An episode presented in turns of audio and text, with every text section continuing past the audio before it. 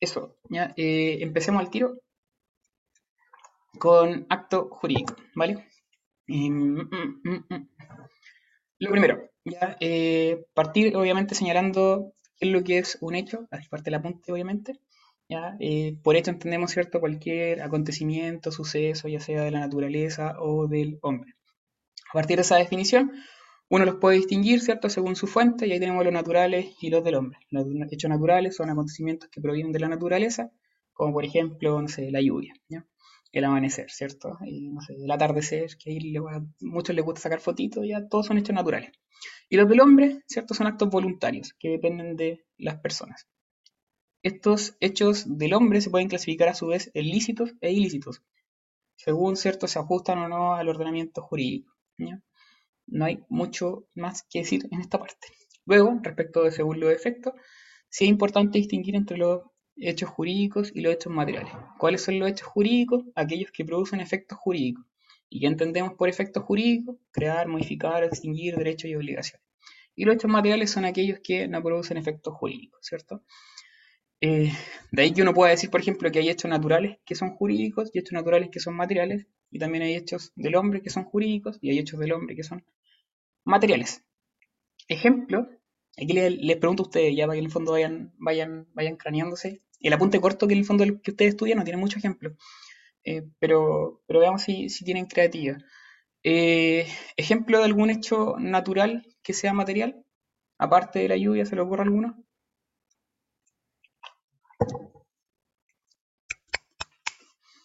Ahora los micrófonos, ¿Algún ejemplo de un hecho natural que sea material? Aparte de la lluvia. Aparte de la amanecer. ¿Mm? El viento. ya, bien.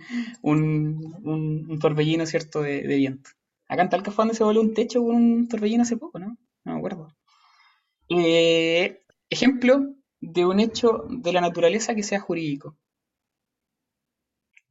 La muerte. Mm, bien, otro. Contrario que, lo, que un manzano produzca frutos. El nacimiento. Y el nacimiento. Ya, me quedo con la muerte y el nacimiento, ya, son más fáciles de recordar. Lo, lo que dijiste, Pedro, respecto de, de, los frutos y productos que producen una cosa, creo que puede dar más para discusión, pero está bien igual, ¿ya? No, no, no, no, no, no está mal, ¿ya? Eh, efectivamente tenemos un hecho de la naturaleza, ¿cierto?, que son jurídicos. Cuando hablamos de un acto jurídico, que en el fondo lo que estaban estudiando ustedes, cuando se trata de un hecho del hombre que es lícito, y a la vez produce efectos jurídicos. ¿ya? Si un hecho produce todas esas características, estamos en presencia de un acto jurídico. En cambio, si se trata de un hecho del hombre que es ilícito, eventualmente estamos en presencia de un delito, un cuasi delito. No sé si se acuerdan qué es lo que es el delito el cuasi delito, pero son fuentes de las obligaciones que se ven en daño, ¿cierto? Porque generan responsabilidad extracontractual. ¿ya? Pero acá lo que vamos a estudiar son los hechos del hombre, que son jurídicos y a la vez que son lícitos. Eso es un acto jurídico. ¿Y qué entendemos por acto jurídico? Según dice Vial del Río, ¿cierto? Es eh, una manifestación de voluntad eh, eh, que tiene el propósito, ¿cierto?, de crear, modificar, extinguir derechos y obligaciones y que produce los efectos queridos por su autor o por las partes porque el derecho sanciona dicha manifestación de voluntad. Ese concepto es de memoria. Anótenlo ahí con cinco estrellas, ¿cierto? Como diría el profe Ruperto, porque es relevante. No se les puede olvidar. Ahora, respecto del acto jurídico, lo cierto es que no está regulado en ninguna parte del código. El código lo que hace en el libro cuarto es regular, ¿cierto? Lo, más bien lo que es el tema de los contratos y las obligaciones.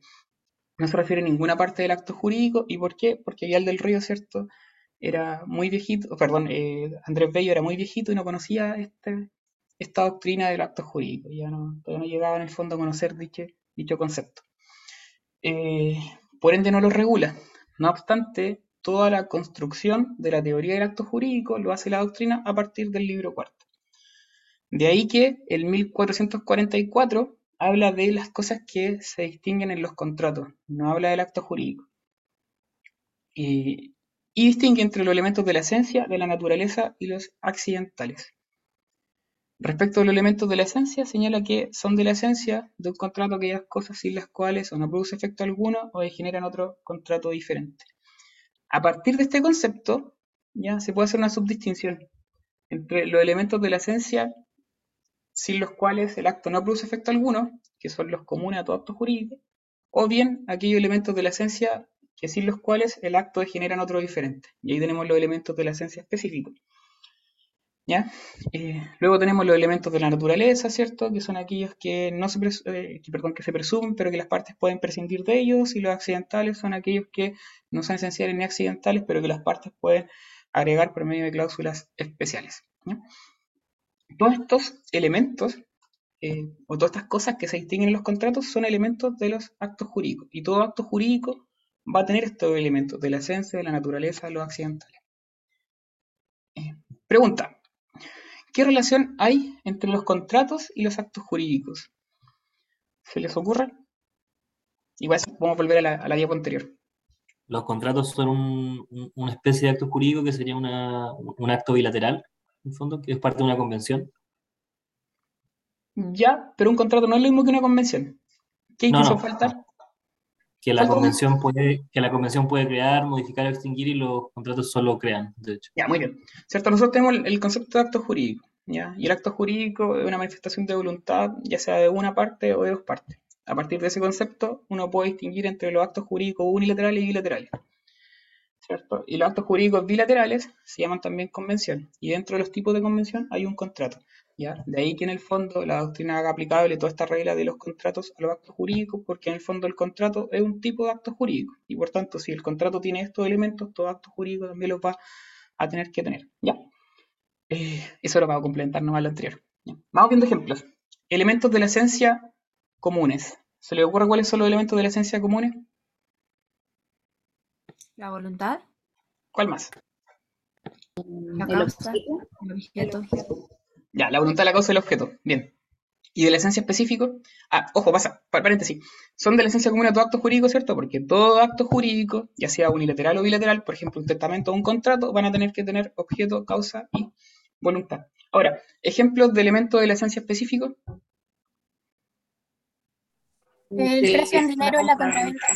Ya, muy bien. El precio del dinero en la, eh, en la compraventa, ¿cierto? Si no hay precio en la compraventa, ¿qué es lo que habría? Una permuta. Eh, no necesariamente. Podría ser permuta si es que en vez de precio, ¿cierto? Hubiera otra cosa. ¿Ya? Bien. Eh, pero ¿qué es lo que hay si no hay precio? Es solamente cosa. ¿Como dato? No, no es como dato. Y no es como dato. ¿Donación? Es donación. Ya, muy bien, es donación. Ya, pero vamos explicando el ah. porqué, si, si en el fondo no, no, no, está mal todo lo que dicen, ya, pero la idea es que en el fondo no encuentren lógica. ¿ya? ¿Cuál es la gracia de la compraventa? Transferir el dominio de la cosa, ¿cierto? Eh, en la donación yo tengo la intención de transferir el dominio también. No hay un precio, ¿cierto? Eh, pero, pero tengo la intención de transferir el dominio. En el comodato, creo que fue Morán el que lo, dio como ejemplo, y no está la intención de transferir el dominio, es un préstamo de uso solamente. Por eso no me generan en, en, en un comodato. ¿ya? Claro. Eso es. Pero, por ejemplo, en el comodato, un elemento de la esencia específico es la gratuidad, es un préstamo de uso. El típico caso, por ejemplo, de las juntas de vecinos, ¿cierto? Que le entregan una, una sede de la municipalidad en comodato y les dice, ya, junta de vecinos, usted usa la sede, ¿cierto? Gratuitamente por un plazo de 99 años. Es un contrato comodato, ¿cierto? Un préstamo de uso gratuito. Ahora, ¿qué pasa si la MUNI le cobra un canon, ¿cierto? Un valor X a esa junta de vecinos por ese inmueble? en realidad ese comodato degenera un acto distinto, ¿cierto? En arrendamiento, ¿ya? Ese es como otro ejemplo, por ejemplo, un poco más específico, ¿ya? Bien, elementos de la naturaleza, ejemplos.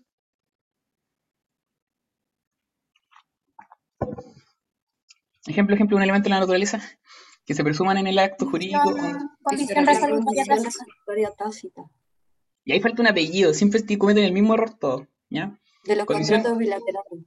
Ya, muy bien. ¿ya? La condición resolutoria tácita no se presume, ¿cierto?, en todos los actos jurídicos, sino que solamente en los contratos bilaterales. Está bien. Y en la compraventa también hay elementos de la naturaleza. ¿Cuáles son? Los vicios requisitorios. Muy bien, Kimberly. Estáis con rebote, no sé por qué, se escucha como un, doble, un eco. Eh, los vicios reeditorios y la compraventa. El sanamiento de la, de la adicción, ¿cierto? Y los vicios reeditorios hoy día nos vamos a referir principalmente a lo que es compraventa ya eh, como ejemplo, porque están recién volviendo a empezar a estudiar, ¿cierto? Quizás se le olvidaron los otros contratos, entonces, ¿para qué nos vamos a ir tan atrás eh, en la materia, o tan adelante, más bien dicho? Porque lo más probable es que no, tengan un conocimiento tan acabado de esos contratos. Capaz que si uno le, habla de prenda, ni se acuerdan de la web, por ejemplo. Que son contratos medios que hayan, pero ¿cierto? Que siempre los pasan mal en la universidad. Bien, elementos accidentales. Ejemplo de elementos accidentales que no se presuman, ¿cierto?, lo que las partes pueden incorporar en un acto jurídico. La condición, ejemplo- Ah, ¿Cuál? la condición, plazo y modo. Las modalidades, ¿ya? Se agrupan, ¿cierto?, dentro de un concepto que son las modalidades. Bien, otra.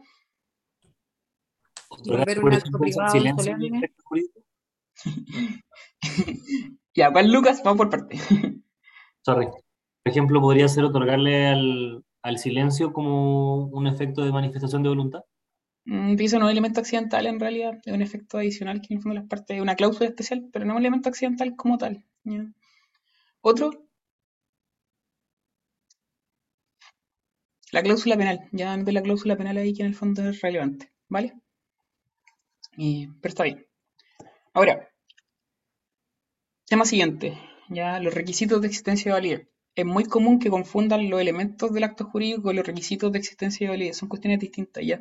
Cuando hablamos de elementos del acto jurídico, estamos hablando como la estructura, qué es lo que tienen los actos jurídicos, ya las partes que tienen. Los requisitos hablan de una cosa más intrínseca, ¿cierto?, del acto, no algo formal, no algo externo, sino que es como lo que está detrás, ya en el fondo. Y tenemos requisitos, requisitos de existencia y requisitos de validez. El código tampoco lo distingue, ojo, tema importante, el 1445 habla de los requisitos que debe tener todo acto, ¿ya? pero no habla de requisitos de existencia ni de validez, y de hecho el 1445 haría más bien referencia a los requisitos de validez, pero a partir de este artículo del 1445 en relación con el 1444 que habla acerca de los elementos del acto jurídico, la doctrina hace una distinción entre los requisitos de existencia y los requisitos de validez. ¿ya? Los requisitos de existencia serían la voluntad, el objeto, la causa, y se agrega las solemnidades legales para la existencia del acto. Y por otra parte, los requisitos de validez que aparecen nombrados en el 1445 son voluntad exenta de vicios, objeto lícito, causa lícita, capacidad. Y la doctrina agrega, en relación al 1445, los requisitos de validez, las solemnidades legales para la validez del acto. ¿Ya? Pregunta típica de los grados. O sea, todas son preguntas típicas. Pero pregunta típica de los grados también suelen, suelen, suelen en el fondo confundir. ¿Ya? ¿Con qué se identifican los elementos de la esencia? ¿O con qué se asimilan los elementos de la esencia? Los elementos de la esencia, ¿cierto? Comunes a todo acto jurídico, se asimilan a los requisitos de existencia. Se fijan está la voluntad del objeto y la causa. ¿Cuáles son elementos de la esencia comunes? La voluntad del objeto y la causa. La única diferencia está dada por las solemnidades legales para la existencia del acto. ¿Mm? ¿Y por qué las solemnidades legales de existencia son un requisito de existencia, pero no un elemento eh, esencial?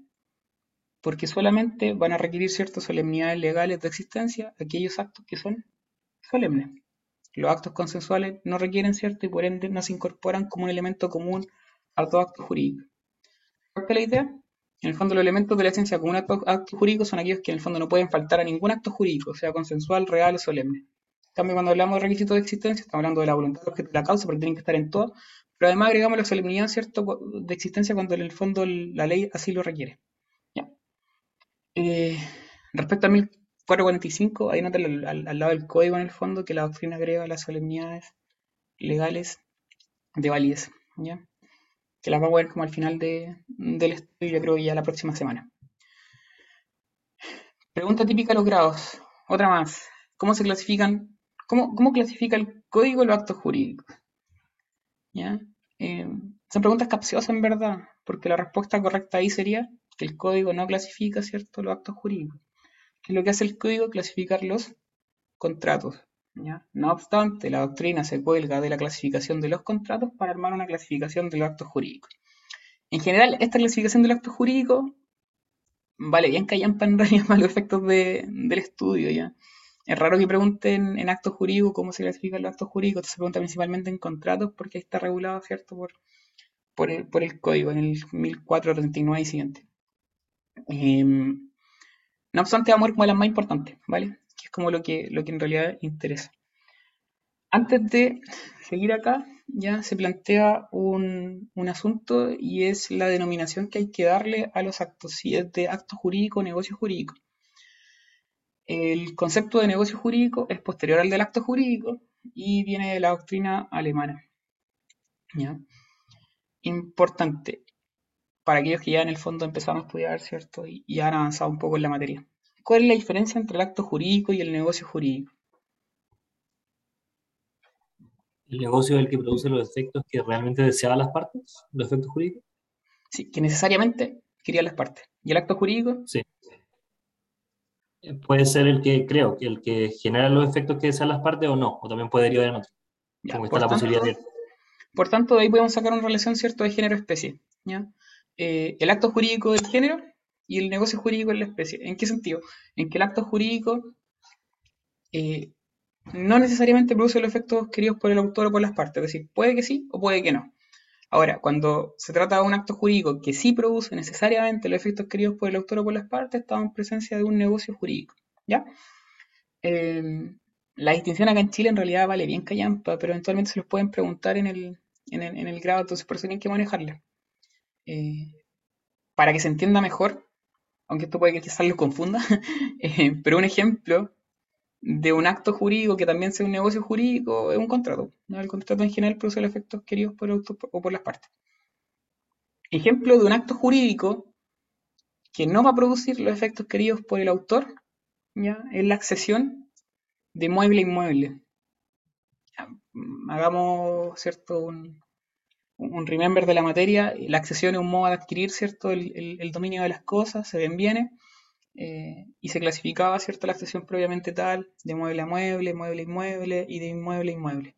Ahí está el típico caso, ¿cierto? La inmueble a inmueble de la, de la abulsión, que se confunde con el aluvión y bla, bla, bla. Pero la que nos concentra ahora en el fondo, la, la, la- que, no, la que no es importante para estos efectos, es la de mueble a inmueble.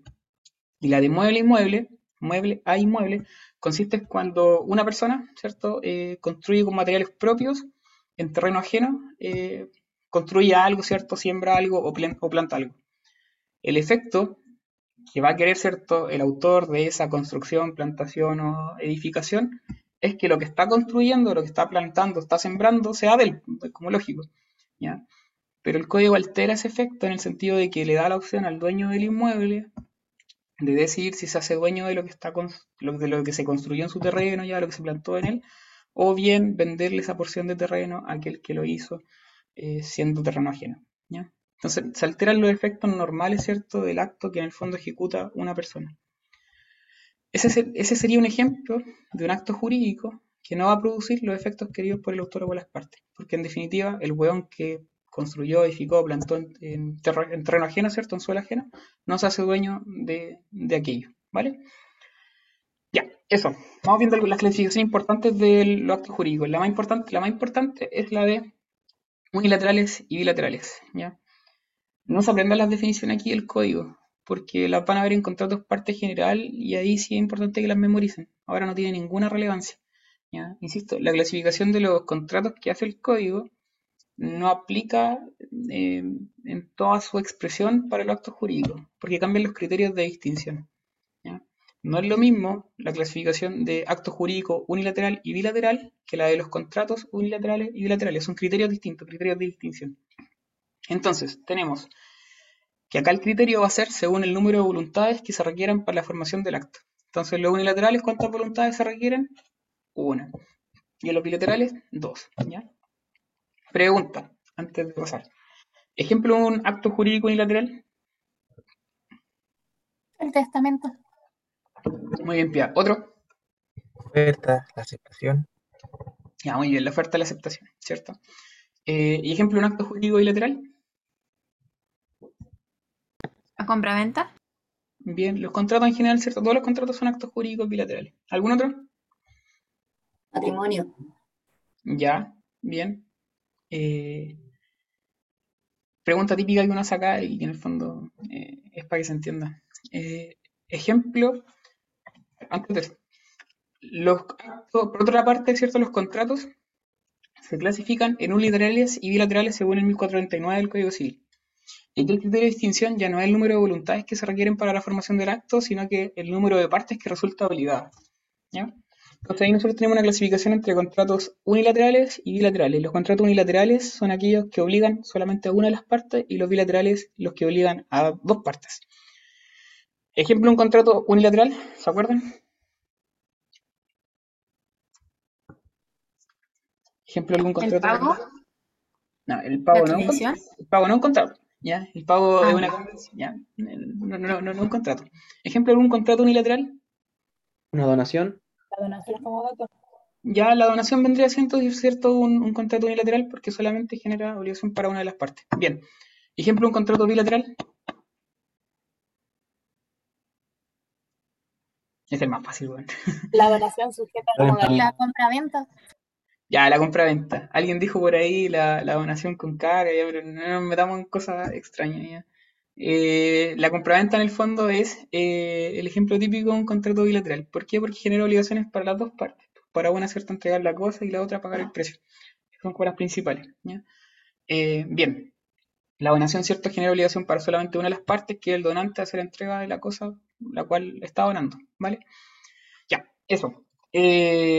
Ahora, pregunta.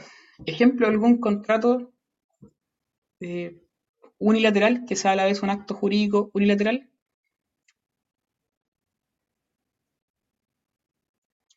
Ya, parece trabalenguas, pero no lo es. Ejemplo, un contrato unilateral que parezca a su vez, que sea a la vez un acto jurídico unilateral.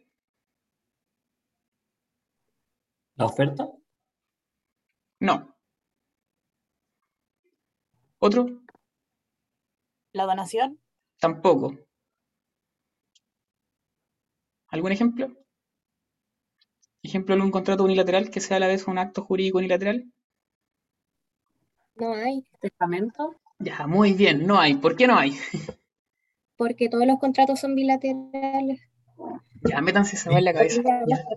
Sí, muy bien, métanse esa en la cabeza, porque en general, claro, se memorizan la weá, pero en el fondo les capta, o sea, les cuesta en el fondo eh, em, procesarlo, interiorizarlo.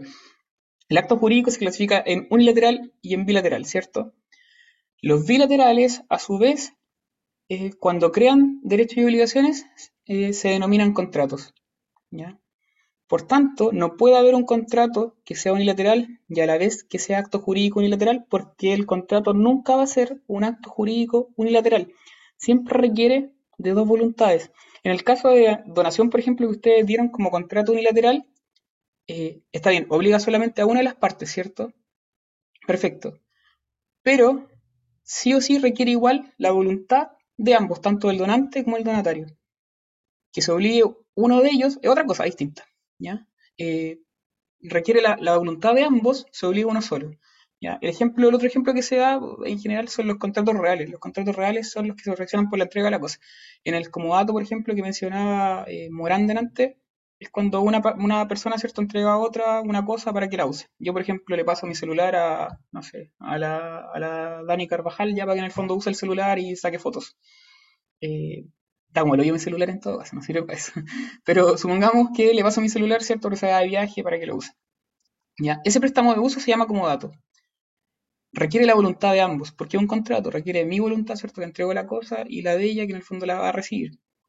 Pero eh, la única persona que se obliga en ese caso es ella, y a qué se obliga a restituírmelo, ¿cierto?, una vez que acabe el uso, ¿vale? Eh, cuando se acabe su viaje. ¿Ok? No hay contratos unilaterales que sean actos jurídicos unilaterales porque por definición los contratos son actos jurídicos bilaterales. Métanse eso en la cabeza, por favor. Bien. eh, hay otras clasificaciones que son los gratuitos onerosos. Esa se aplica casi textual a lo que es eh, los actos jurídicos. Esta clasificación de los contratos se aplica casi en su, en su totalidad a lo que son los actos jurídicos. Y el criterio de distinción acá es según la utilidad que en el fondo reporte el acto jurídico. Si reporta utilidad para todas las partes ya es oneroso y en realidad si es solamente para una de ellas es gratuito. No hay mucho más que decir, ¿vale? Eh, después más en contratos partes generales y para que la no estudiar dos veces la web. Luego tenemos los conmutativos y aleatorios. Eh, los contratos onerosos, o los actos jurídicos onerosos, ¿cierto? Que son aquellos que reportan beneficios para todas las partes, pueden ser conmutativos y aleatorios. Son conmutativos cuando eh, la utilidad se mira como equivalente, Eh, y es aleatorio cuando la equivalencia consiste en la contingencia incierta de ganancia o de pérdida, ¿ya? Eh, ese concepto nomás con eso chao. No, no hay mucho más que, que- que agregar. Luego tenemos actos jurídicos principales y accesorios. Aquí también hay una diferencia respecto a la clasificación que hace el código en el 1442. ¿Ya? En 1442, al clasificar los contratos en principales y accesorios, dice que los principales son aquellos que en el fondo aseguran el cumplimiento de una obligación principal. Y, eh, perdón, perdón, perdón, dice que los principales son aquellos ciertos que pueden subsistir por sí mismos, sin necesidad de, otra- de otro acto. Y los accesorios son aquellos que aseguran el cumplimiento de una obligación principal. ¿ya? Eh, ese criterio que aplica para los contratos no aplica para los actos jurídicos, es distinto. Para los actos jurídicos, en realidad, la import- lo importante es si pueden subsistir por sí mismos o no. ¿ya? No es- eso es como lo, lo- lo importante.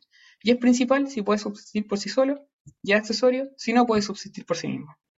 Y a su vez, los actos jurídicos accesorios se clasifican en dos, ¿ya?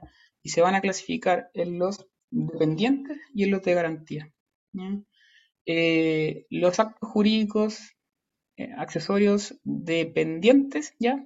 Son aquellos que siguen la suerte del acto principal y sin, sin asegurar obligación alguna. Y los actos jurídicos accesorios de garantía son aquellos que eh, no pueden subsistir sin el principal, ¿cierto? Pero asegurando el cumplimiento de una obligación. Y en ese caso se asimilan a la definición que da el código de los contratos accesorios. Ejemplo de actos jurídicos principales, puta, hay montones. Ya la compra-venta, arrendamiento, el que quieran. En general, todos son principales. Actos jurídicos, accesorios de garantía son las cauciones en general. ¿ya? Y en cuanto a las cauciones, no creo que se acuerden qué son las cauciones, eh, pero son aquellas que se pactan para asegurar el cumplimiento de una obligación principal. Está la, la fianza, ¿cierto? La prenda y la hipoteca. Que son contratos que en general nadie maneja muy bien, eh, porque insisto, no los pasan bien en la.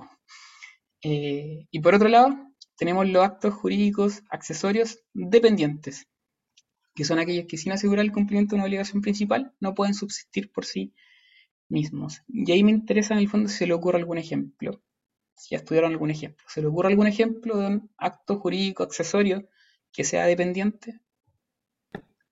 Eh, las capitulaciones matrimoniales. Muy bien, ese es el ejemplo que en el fondo todos dan, ¿cierto? Porque es como el caso que se estudia para efectos del grado. ¿Ya? Eh, bien. Bien, bien, bien, bien. Ahora, la última clasificación, y esta es muy importante, eh, hay dos clasificaciones de actos jurídicos que son muy, muy, muy relevantes y que tienen que aprenderse ahora ya. La de los actos jurídicos unilaterales y bilaterales y la de los actos jurídicos consensuales, reales y solemnes, que se extrae, ¿cierto?, del 1443. No se aprendan de memoria el 1443, se lo aprenden en contratos parte general. Insisto en eso. Lo único que tienen que saber acá es que los consensuales, ¿cierto?, son aquellos que se perfeccionan por el mero consentimiento de las partes. Los reales son aquellos que se perfeccionan por la entrega de la cosa y los solemnes son aquellos que se, perfeccionan, ¿cierto?, por el cumplimiento de ciertas solemnidades. ¿Ya? El código en el 1443, cuando habla de los contratos consensuales, reales y solemnes, los define, pero tiene ciertas críticas al artículo, entonces por eso no se aprendan el 1443 de memoria. ¿Ya? Apréndanselo así, consensuales, mero consentimiento, reales por la entrega, ¿ya? y los solemnes por ciertas solemnidades. ¿ya? En los reales, el código habla de tradición, no habla de entrega. Lo correcto es decir entrega. Y una idea que tienen que meterse desde ya en la cabeza es que entrega y tradición no son lo mismo. ¿Alguien se acuerda dónde estudiaba la tradición? Ya, que sí. ¿Qué era la, la tradición en términos muy sencillos? Un modo de adquirir el dominio. Perfecto, ¿cierto? Y como un modo de escribir el dominio implica la transferencia de dominio. ¿ya? La entrega, en cambio, no implica la transferencia de dominio. ¿ya? Eh, la entrega viene a ser el género, ¿ya? Y eh, eh, la entrega viene siendo el género y la tradición viene siendo la especie. Entonces, partiendo de esa lógica, también da la pizarra, ¿cierto? Espero que sí. Ahora está en blanco. Ah, sí, sí, obvio. Ya, pero es una pizarra. Está bien. Ya, entonces tenemos la entrega, ¿cierto? Forma de susceptibilidad del tiro en la cabeza. Tenemos la entrega, ¿cierto? Y la entrega puede ser de dos tipos. Puede ser tradición o puede ser simple entrega. ¿Vale? Eh, ¿Cuándo va a ser tradición? Cuando transfiera, ¿cierto? El dominio. ¿Cuándo va a ser simple entrega? Cuando sea una entrega material, ¿cierto? Sin el ánimo de transferir el dominio. Los actos jurídicos reales se perfeccionan por la entrega. ¿Y a qué nos referimos aquí es por la entrega? Nos referimos a la entrega en este sentido, en el sentido más general. ¿Vale? En el sentido más general, porque puede ser tanto por tradición o por simple entrega. Y a tener, ¿Podrías repetir la distinción? Disculpa. De ¿Cómo? la tradición la entrega. ¿Podrías repetir, por favor, la, la distinción entre la, tradición y cuándo era simple entrega? según si transfiere el dominio. Ah, no, perdón, esa no es la distinción. Según si hay intención de transferir el dominio o constituir un derecho real. ¿Ya? Esa es la, la distinción, ¿vale? Cuando hay intención de transferir un dominio o constituir un derecho real, estamos hablando de tradición. Y si no, no está esa intención, ya en el fondo está hablando de simple entrega nomás. ¿Ya? Pero el género es la entrega. Entonces, cuando hablamos de contratos reales, nosotros nos estamos refiriendo precisamente a esto, ¿ya? A esta entrega, ¿vale? No a la simple entrega, sino que a esta entrega, porque involucra a ambos. Ya los actos jurídicos reales pueden perfeccionarse por lo mismo, por tradición o por simple entrega, pero hablamos del género, ¿cierto? Para efectos de evitar cualquier problema, ¿ya? Más adelante, ¿cierto? Vamos a ver contratos particulares y todo el tema y van a cachar la distinción más, con mayor precisión, lo mismo que cuando damos bienes y estén viendo tradición. Ya, pregunta, ejemplo de actos jurídicos consensuales. Ejemplo de actos jurídicos consensuales. La compra-venta de un bien mueble. Eh, ¿de un bien? ¿Mueble? Sí, muy bien. Otro. ¿Otro consensual?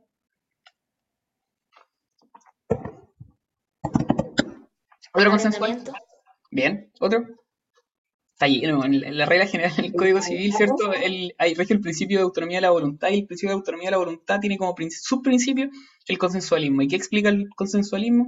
Que en el fondo, por regla general, todos los contratos o todos los actos, ¿cierto? Se van a perfeccionar por el mero consentimiento. Ya. Tenemos compraventa de bienes muebles, arrendamiento. ¿Qué más? Nombraron otro. El mandato. Ya, bien, sí. Eh, y agreguen como tips aparte es la, la permuta, ¿cierto?, de bienes muebles. ¿Y por qué la permuta de bienes muebles? Porque la permuta sigue las mismas reglas de la compraventa. ¿ya? Ejemplo de un acto jurídico solemne. El matrimonio. Muy bien. Otro. Compraventa de bienes raíces. Bien. Y si tenemos la compraventa de bienes raíces, también vamos a tener la permuta, ¿cierto?, de bienes raíces. Otro. Esa es como del pajero, que es como ya por tirar una hueá así como por descarte. Bien, otro, otro, otro, otro, otro. Un acto, me han nombrado puros actos jurídicos bilaterales. ¿Algún acto jurídico unilateral que sea solemne? La aceptación. Eh, la aceptación no es en realidad es el testamento. El testamento, ya, allá ya, muy bien. Eh, bien, bien, bien, el testamento. ¿ya? Y actos jurídicos reales. Y aquí es donde vuelven a quedar cortos todos. Como que siempre se acuerdan de promesa, de, de la compraventa y del dato, mandato. prenda, ¿Cuál? Mutuo. Yo tengo eh, como dato prenda ordinaria y mutuo. Sí, muy bien. ¿ya? Compraventa, o sea, perdón, eh, ah, prenda, eh, como dato, el mutuo, el mutuo, ¿cierto? Y, y el depósito. ¿ya? Son los típicos actos reales. Bien, hay otra clasificación que en el fondo ya la doctrina no se toma de la ley, sino que se toma de otros criterios ya y quiso más bien una clasificación doctrinal que en realidad no, no- no es tan relevante y no, no nos vamos a entrar acá. Em, y ahí se prenden el criterio de distinción, nomás actos jurídicos patrimoniales y de familia, ¿cierto? Según el contenido de los mismos, lo entrevido y por causa de muerte, según cuándo van a producir los efectos de los actos jurídicos, los actos jurídicos puros y simples y sujetos a modalidad, según cómo van a producir sus efectos, ¿cierto? Los causados y abstractos. No meter con los causados abstractos, solo vamos ver obligaciones. Aquí en obligaciones uno ve las obligaciones abstractas. Los actos jurídicos típicos o nominados o atípicos o innominados, eso también aparece como en contratos parte general de manera más detallada. Actos jurídicos constitutivos, declarativos, traslativos, según los efectos del mismo también. La ejecución instantánea, ejecución diferida, tracto sucesivo, también lo vemos en contratos parte general. Actos jurídicos de disposición o de administración según el objeto de los mismos. Verdaderos simulados, es importante por la simulación que se da acá en negocios jurídicos. Ya, eso, filo. Luego, eh, ya vimos cierto cuáles eran los requisitos de existencia y los de validez. Corresponde en el fondo ir analizando cada uno de los requisitos de existencia. Entonces nos metemos con la voluntad. ¿qué es la voluntad? La voluntad consiste, ¿cierto?, en el libre querer interno de hacer o no hacer alguna cosa. Hay otro concepto que les puede aparecer en otro apunte, que es como la potencia del alma en cuanto a hacer algo y no hacer algo. Un concepto muy romántico, pero, pero, pero como que potencia del alma es demasiado, demasiado cliché. Eh, y a algunos profes no les gusta por lo demás. Luego, eh, no es lo mismo voluntad que consentimiento, ¿cierto? El consentimiento es la reunión de voluntades, el acuerdo de voluntades, y eh, por tanto va a requerir al menos de dos partes. Respecto de los requisitos de la voluntad, para que ésta exista, se necesita que o sea, se necesita que se manifieste y por otra parte que deba ser seria. ¿Cómo se manifiesta? Puede ser expresamente o tácita. ¿ya? ¿En qué consiste la manifestación de voluntad tácita?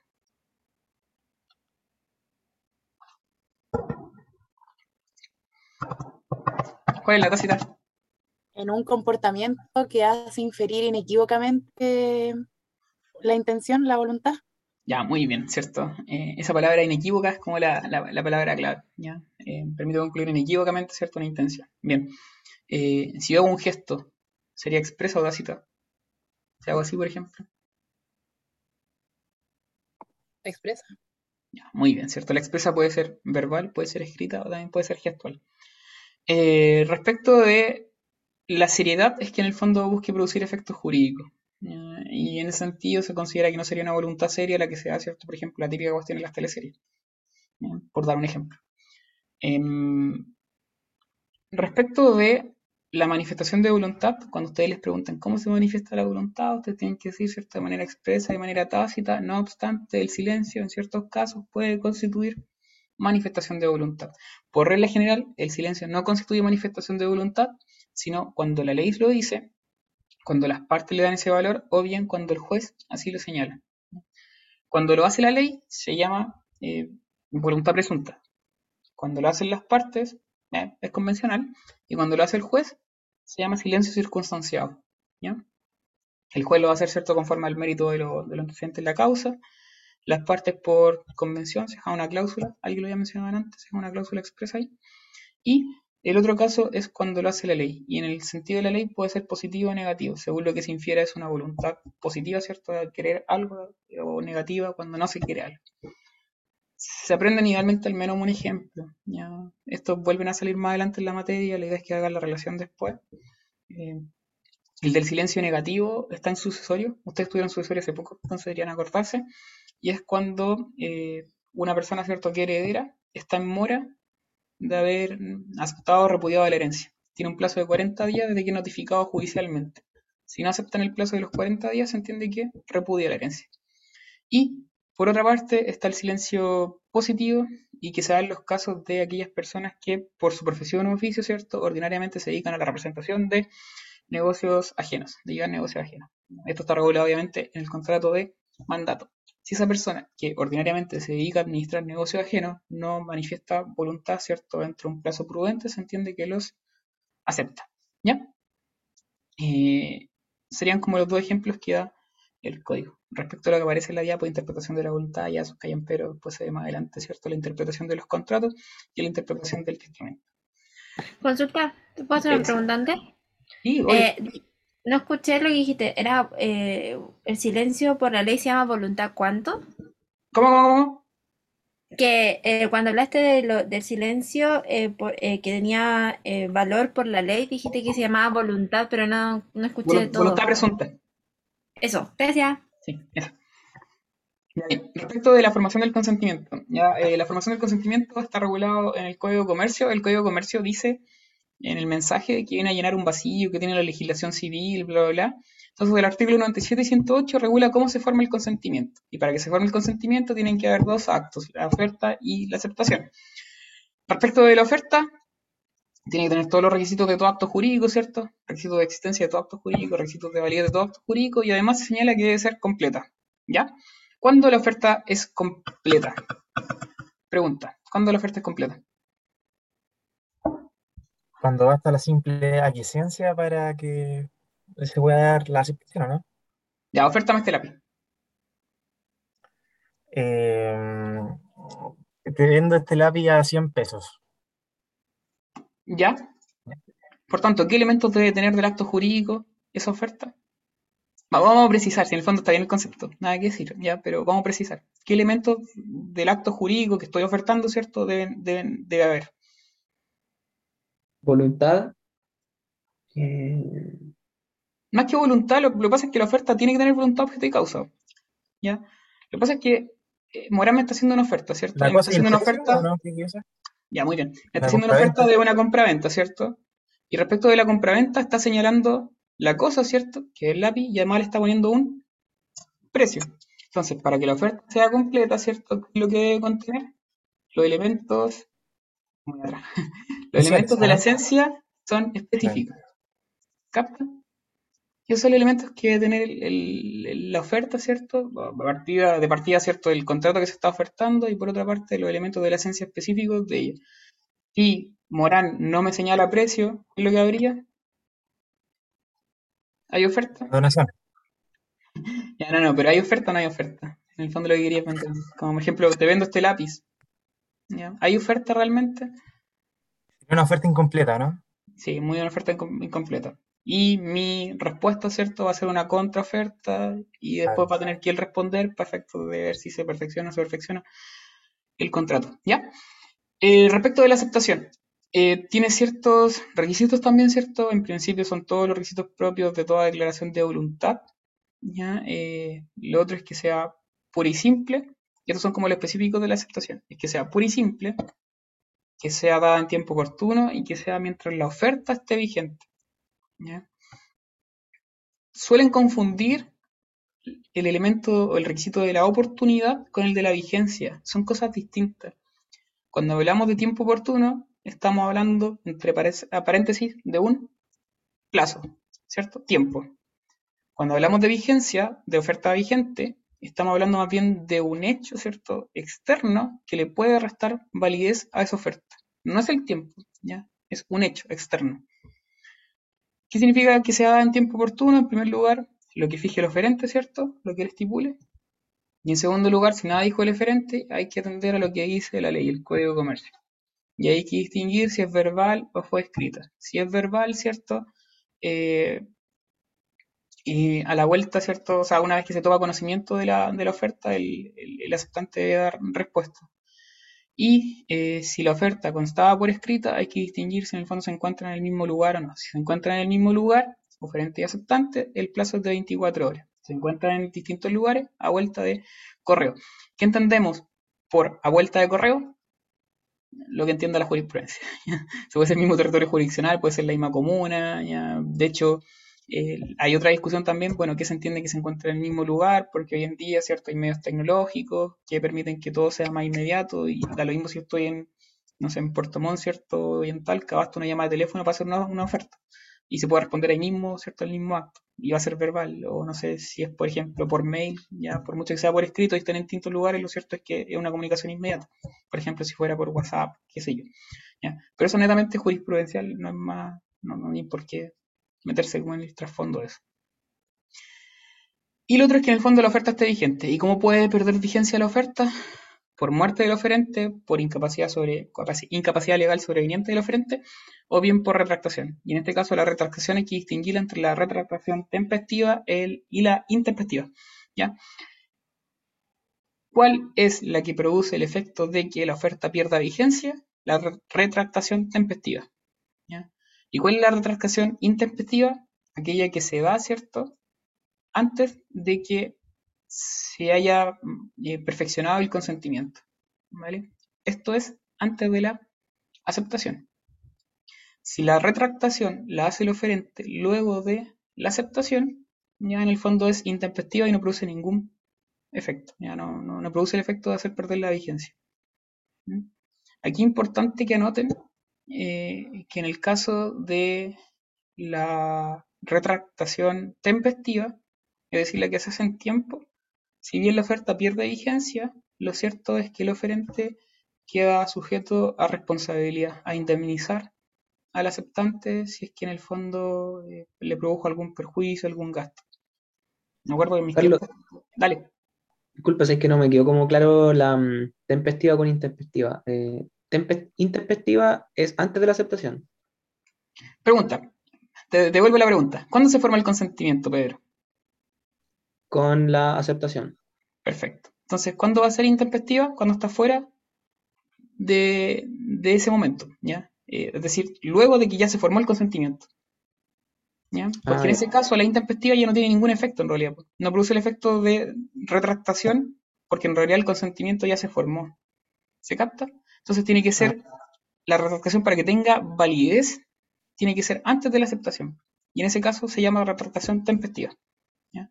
Y si yo me retracto tempestivamente, tengo el deber de eh, indemnizar si es que en el fondo produje algún daño o algún gasto al aceptante, al destinatario. Me acuerdo cuando estaba en negocio, muchos años atrás, el profe Quintero, no sé si alguna vez le hizo clase a los que son de la UTAL, eh, nos mostró una sentencia a un tipo que en el fondo, no sé, estaba en Puerto Montt ya y, puta, le, le ofertaban de Santiago un auto. Estoy hablando de jurisprudencia más añeja que la cresta, o sea, era como el 2000. Entonces le, ofertaron esa, esa, ese, ese, ese auto, era una camioneta, no sé, eh, por mail, creo que era por correo, no sé. La cuestión es que le llegó al tipo allá a Puerto Montt, ¿cierto? La oferta y lo que hizo fue tomar un avión para irse a Santiago a comprar la- el vehículo. Resulta que cuando compró el avión, ¿cierto? El tema del tiempo intermedio, la, la automotora, el, oferente había vendido el, vehículo a un tercero.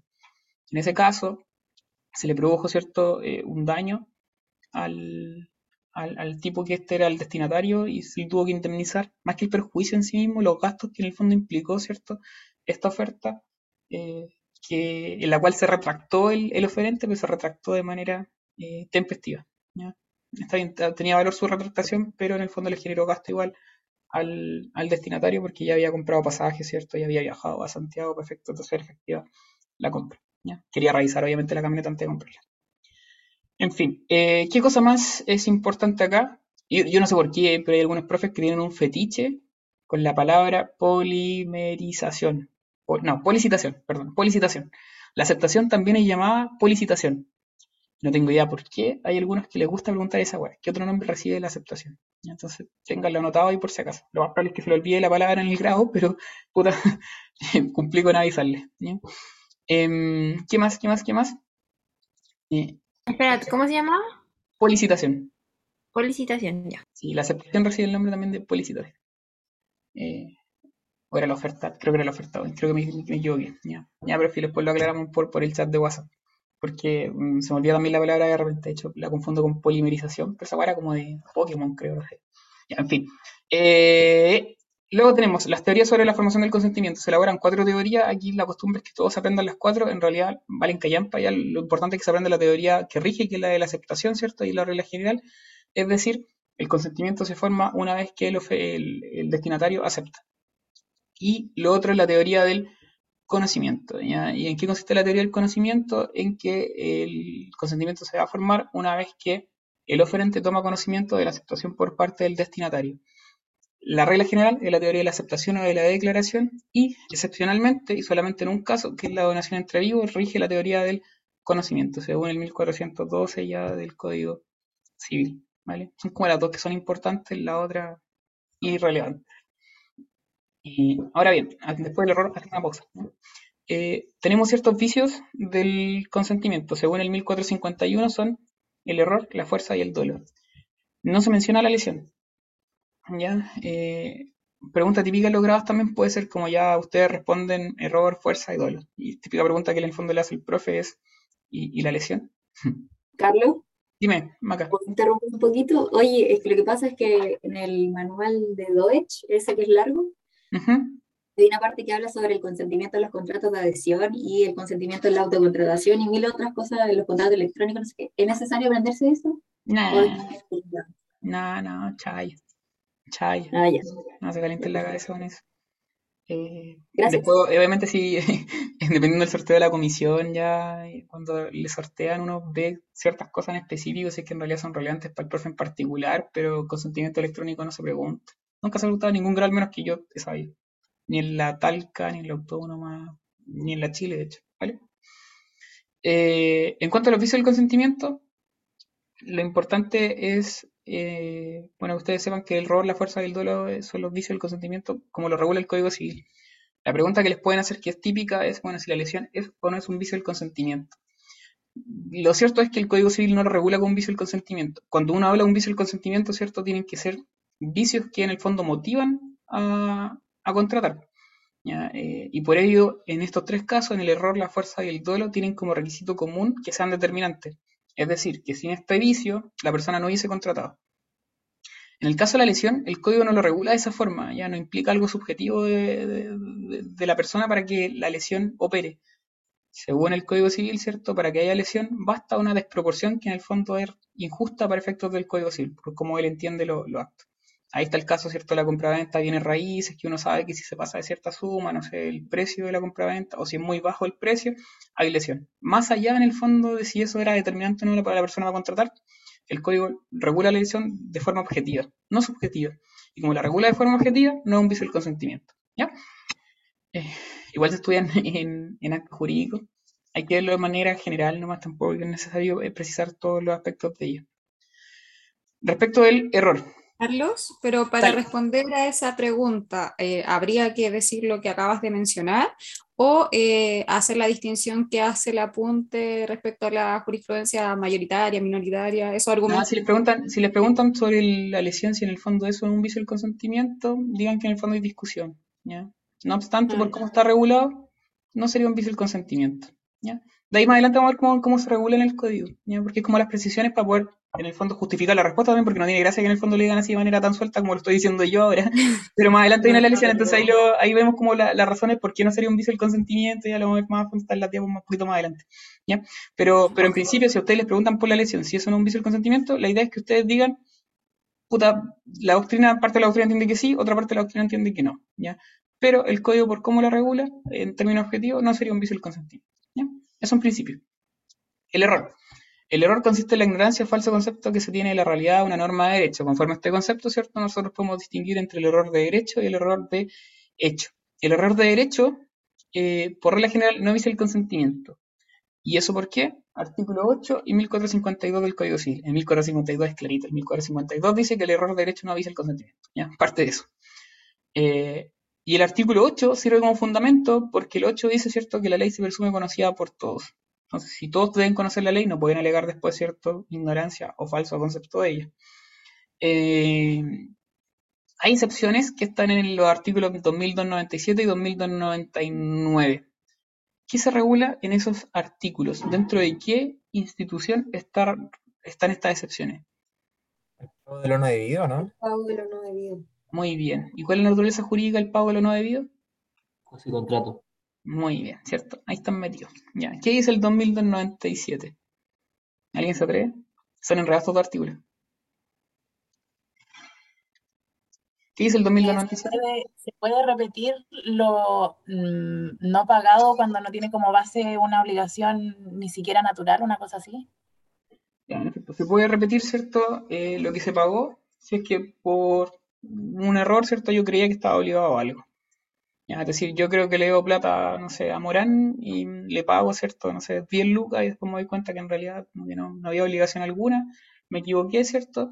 En ese caso, yo creía que había, eh, no sé, algo que me obligaba a ello, ¿cierto? Yo creía que tenía una obligación de pagarle, pero en realidad no tenía obligación alguna, yo le puedo pedir que me restituya lo dado pagado, alegando, ¿cierto?, un error de derecho, ¿vale?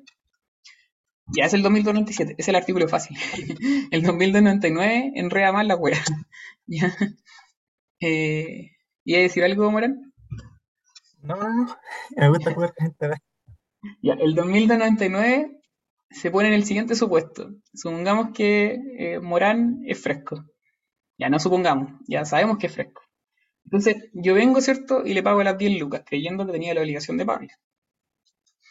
¿Qué va a hacer Morán? Como es fresco, ¿cierto? Quedarse con la plata. la- Sí, la ir- sí, sí, obviamente. Va a ir a tomar probablemente, no sé, con esa. Eh, aunque hoy en día 10 lucas no son nada, bueno. Estuve La cara a la vida. Sí, está cara la vida. Ya, el tema es que yo le pago las 10 lucas, ¿cierto? Eh, y el buen se queda con la plata.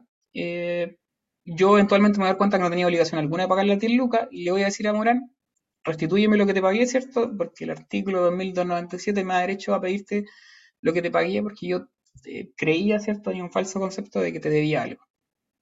¿Ya va a decir Morán? No. Es una donación. va a decir, claro, va a decir como no, tú me lo regalaste, ¿cierto? Tú me donaste esa plata. ¿ya? El 2299 se pone en ese supuesto, ¿ya? y por ende dice de que no se presume lo que se dona, salvo que se pruebe que aquel que donó la, la, la cosa, ¿cierto? En este caso la plata, tenía perfecto conocimiento tanto de los hechos como en el derecho de lo que estaba haciendo, ¿vale? Entonces correspondería que Morán en ese caso pruebe que yo tenía perfecto conocimiento tanto de los hechos como del derecho. De ahí que, que yo alegue en el fondo el hecho de que tenía un error de derecho al momento de entregarle esa plata, bastaría para efectos de que igual me tenga que restituir. Entonces, ambos artículos en sí están relacionados. El 2299 siempre les complica, pero en realidad basta con que lo, expliquen más que se lo aprendan. ¿ya? Pero eso. Respecto del error de hecho, este se clasifica en error esencial obstáculo, error sustancial, error accidental, error en la persona y aparte se agrega el error común, pero no es relevante para los efectos civiles. ¿ya? Entonces nosotros vemos los cuatro tipos de errores de hecho que están regulados en el Código Civil. Esencial, obstáculo, sustancial, accidental o error en la persona. Acá lo cierto es que, por regla general, los que dicen el consentimiento son el error esencial obstáculo y el error sustancial. El error accidental y el error en la persona solo van a viciar el consentimiento cuando cumplan con los requisitos que establece la ley. ¿ya? Vamos viendo. Por ahí está todo lo del error de derecho, en fin. eh, error esencial. ¿Cuál es el supuesto del error esencial? Más allá que se aprendan o no el artículo en sí del 1453, lo importante es que se aprendan los supuestos de cuándo procede el error esencial. Y el error esencial va a proceder en dos supuestos. En primer lugar, cuando recae sobre la especie del acto o contrato, o bien cuando recae sobre la identidad de la cosa específica que se trata. Al error esencial también se le llama obstáculo. ¿Y por qué se le llama obstáculo? Porque obstaculiza en realidad la formación del consentimiento porque nunca hubo acuerdo de voluntades, ya sea en el contrato o en la identidad de la cosa. En realidad las partes nunca estuvieron de acuerdo, simplemente celebraron la weá y le dieron para adelante, ¿cierto? Pero eh, estaban entendiendo cosas totalmente distintas. De ahí que se plantean distintos tipos de sanciones. La inexistencia por un lado, porque no habría voluntad, o sea, no habría consentimiento, por tanto, eh, sería inexistente el acto jurídico. Para otra parte, la doctrina sería la nulidad absoluta, porque ellos entienden que la inexistencia no existe realmente en el Código Civil. Y por otra parte, esta parte de la doctrina que entiende que es nulidad relativa, porque el error esencial estaría regulado en el Código Civil como eh, vicio del consentimiento, y los vicios del consentimiento sancionan con nulidad relativa, eh, y además no está en el 1682, inciso primero, donde señalan las causales de nulidad absoluta. Eh, a ver, para efectos de aclarar antes de seguir. La inexistencia, yo sé que ustedes estudiaron en su momento, ¿cierto? En primero de la U, la discusión entre inexistencia y nulidad. Eh, si es que en el fondo estaba o no estaba acogida la inexistencia, ¿cierto? En el Código Civil, y ahí partían las primeras peleas entre Alessandri, ¿cierto? Eh, ay, ¿cómo se llama este otro bueno? Ah, eh, Claro Solar, ¿ya? Eh, pero, pero, lo importante es que entiendan que la inexistencia en realidad no existe, ¿ya? No, no, no es algo que en el fondo esté regulado y los tribunales, si ustedes van a pedir inexistencia, lo más probable es que puta, el juez que lea esa weá, como que igual puede que le dé un poco de risa. ¿ya? De hecho, les podría mandar una demanda donde tengo la causa como demandado y me están demandando de inexistencia, pero no tiene sentido, porque están, eh, eh, ustedes mismos le encontrarían que no tiene, no tiene patas ni cabeza. La inexistencia surge a raíz de el matrimonio. Y efectivamente ahí tiene asidero porque eh, un matrimonio celebrado sin la presencia de un oficial de registro civil difícilmente, ¿cierto?, va a producir los efectos civiles. Por una cuestión lógica, es como nunca se va a inscribir, ¿cierto? Nunca va a haber sociedad conyugal, nunca va a haber filiación matrimonial, porque no hubo ministro de fe alguno que en el fondo tuviera conocimiento de ello. Ahí sí que la inexistencia tiene sentido en el matrimonio, ¿ya? Pero en materia civil, matrimonial, no tiene mayor eh, asidero. No obstante, si googlean ahora, por ejemplo, pueden buscar inexistencia, Corte Suprema, y les va a aparecer un fallo de finales del año pasado, donde se acogió la inexistencia, pero era una causa acerca del conflicto mapuche en el sur y tenía una razón más bien eh, moral de justicia que otra cosa. Ya no, no, no va a fijar esa weá de jurisprudencia futuro. Eh, lo que una, pregunta, una pregunta respecto a eso. ¿Ah? Una pregunta respecto a eso de la inexistencia. En el apunte sale varias veces como eh, las sanciones de la inexistencia, la inexistencia, si nos preguntaran qué, qué respondemos entonces, nulidad absoluta. Ustedes tienen que hablar de, las tres, de los tres casos. ¿ya? ¿ya? Tienen que hablar de los tres casos. Si les dicen cómo sanciona el error esencial, ¿qué tienen que decir? Pucha, hay que ver según la posición que se asuma, ¿ya? Eh, para parte de la doctrina de existencia, porque no hay consentimiento. Para otra parte de la doctrina, nulidad absoluta, porque como la inexistencia no existe, ¿cierto? Se aplicaría la máxima sanción del Código Civil, que es la nulidad absoluta. Y para otra parte de la doctrina sería nulidad relativa, ¿cierto? Eh, porque en el fondo es la regla general. ¿ya? Lo cierto es que la Corte Suprema entiende que acá hay nulidad absoluta. Y si dicen eso, bacán, la raja. ¿ya? O sea, reconocen la discusión y después dicen, puta, jurisprudencialmente lo que procede es nulidad absoluta. Porque ahí no hay ninguna discusión. Ya el error obstáculo, eh, el esencial se sanciona de esa forma. ¿ya? Luego, el error sustancial. ¿Cuál es el supuesto? ¿Sobre qué recae? ¿Sobre la sustancia o sobre la calidad esencial del objeto? ¿ya? Cuando hablamos de sustancia, estamos hablando de la materialidad de la cosa. ¿vale? Eh, aquí está el ejemplo que da el código, ¿cierto? Si un objeto de una barra de plata y en realidad es una masa de algún otro metal semejante. Es la, materialidad. ¿ya? En cambio, cuando hablamos de calidad esencial, estamos hablando de algo más bien de carácter subjetivo. ¿Qué es lo que llevó a las partes a contratar, ¿cierto? ¿Qué es lo que en el fondo para ellas era importante para efectos de que se celebrara el acto, la cualidad principal. ¿ya? Eh, y si todo eso es algo más subjetivo, la sustancia es algo objetivo, ¿cierto? La materialidad. Sobre cualquiera de esas dos cosas, si hay error, hay error sustancial. Y aquí la sanción es nulidad relativa. En adelante, cuando hablemos de vicio del consentimiento, todos los vicios son nulidad relativa. En cuanto al error accidental, va a recaer eh, sobre cualquier otra calidad que no sea esencial de la cosa, ¿cierto? Eh, siempre y cuando, y aquí hay requisitos adicionales, siempre y cuando sea ese motivo accesorio el principal motivo de una de las partes para contratar y eso lo haya hecho saber a la otra parte. Por regla general, por ende, el error accidental no vicia el consentimiento, salvo que se cumpla con esos requisitos en particular y en ese caso va a producir nulidad relativa. ¿Y por qué nulidad relativa? Porque vicia el consentimiento. Luego, el error en la persona. Y en este caso, eh, es cuando recae sobre el error sobre la, persona específica con la cual se está contratando. En principio, tampoco produce error. Por ejemplo, si yo quiero comprarme, no sé, un, eh, no sé, algo, no sé, un chisel. Yo soy como fanático adicto a esa hueá de los chisel. Si quiero comprarme un chisel, weón, voy a ir a comprar a cualquier negocio, ¿cierto? Un chisel y no me importa que me lo venda. Y a la vez, a esa persona que me está vendiendo, no le importa que sea yo o no. Eh, da exactamente igual. Obviamente, cuando uno se ha comprado un chisel, estamos hablando de una compra-venta. Eh, lo mismo pasa en la generalidad de los contratos. La persona específica que va a la celebración del acto no es relevante, salvo en ciertos casos. Eh, y en esos casos sí va a viciar el consentimiento. Por eso, por regla general, no, pero excepcionalmente sí. ¿Y cuándo va a ser importante la persona? En los actos intuito personales. ¿ya? Y ahí tenemos, ya, para no soplarlo tan fácil. ¿Cuáles son ejemplos de contratos o actos jurídicos intuito personales? El matrimonio. Ya, puta, nunca había matrimonio. Yo, yo sé que es fácil caer en la tentación de decir matrimonio, pero es como extra contractual, o sea, perdón, no es extra contractual, perdón, extra patrimonial. y hay profes a los que, como que ya, como que los ejemplos del matrimonio en patrimonial no les gusta mucho. No es que esté mal, ya está bien. Bueno, como como ¿Y el derecho de alimentos, por ejemplo?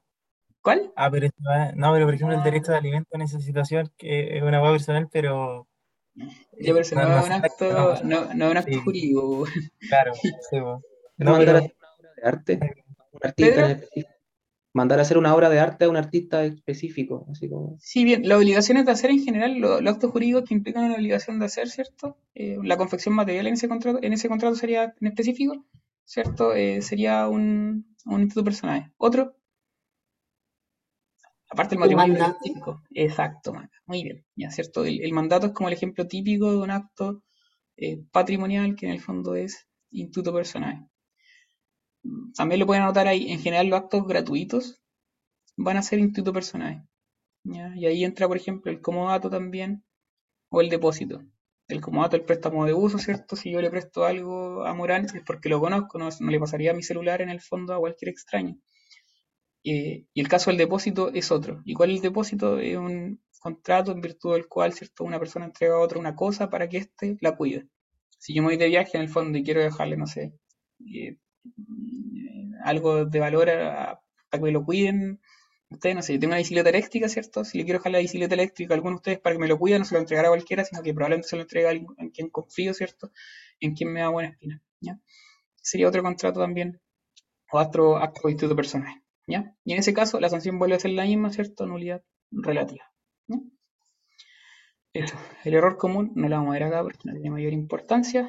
Y después nos pasamos a la fuerza, pero aquí prefiero que hagamos una pausa porque ya me cansé y se me acabó el agua y me secó, se me secó la garganta. ¿Ya? Eh, pausa y volvemos de ahí. ¿Ya? Eh, eh, ¿Dónde está el chat? Acá.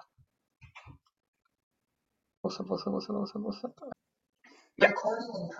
Eh, sigamos. eh, solo para aclarar. Eh, oferta es por licitación. Ya, ahí lo busqué. El buen Google nunca, nunca falla. Antes he dicho que era la aceptación, estaba puro hueando. La, la oferta también se le llama, la oferta también se le llama propuesta o por licitación. ¿ya? Eh, bien, sigamos con el segundo vicio del consentimiento, que es la fuerza. Que la fuerza son los premios físicos, morales, ¿cierto? Que se ejercen sobre una persona a fin de que preste su consentimiento en la celebración de un acto o contrato.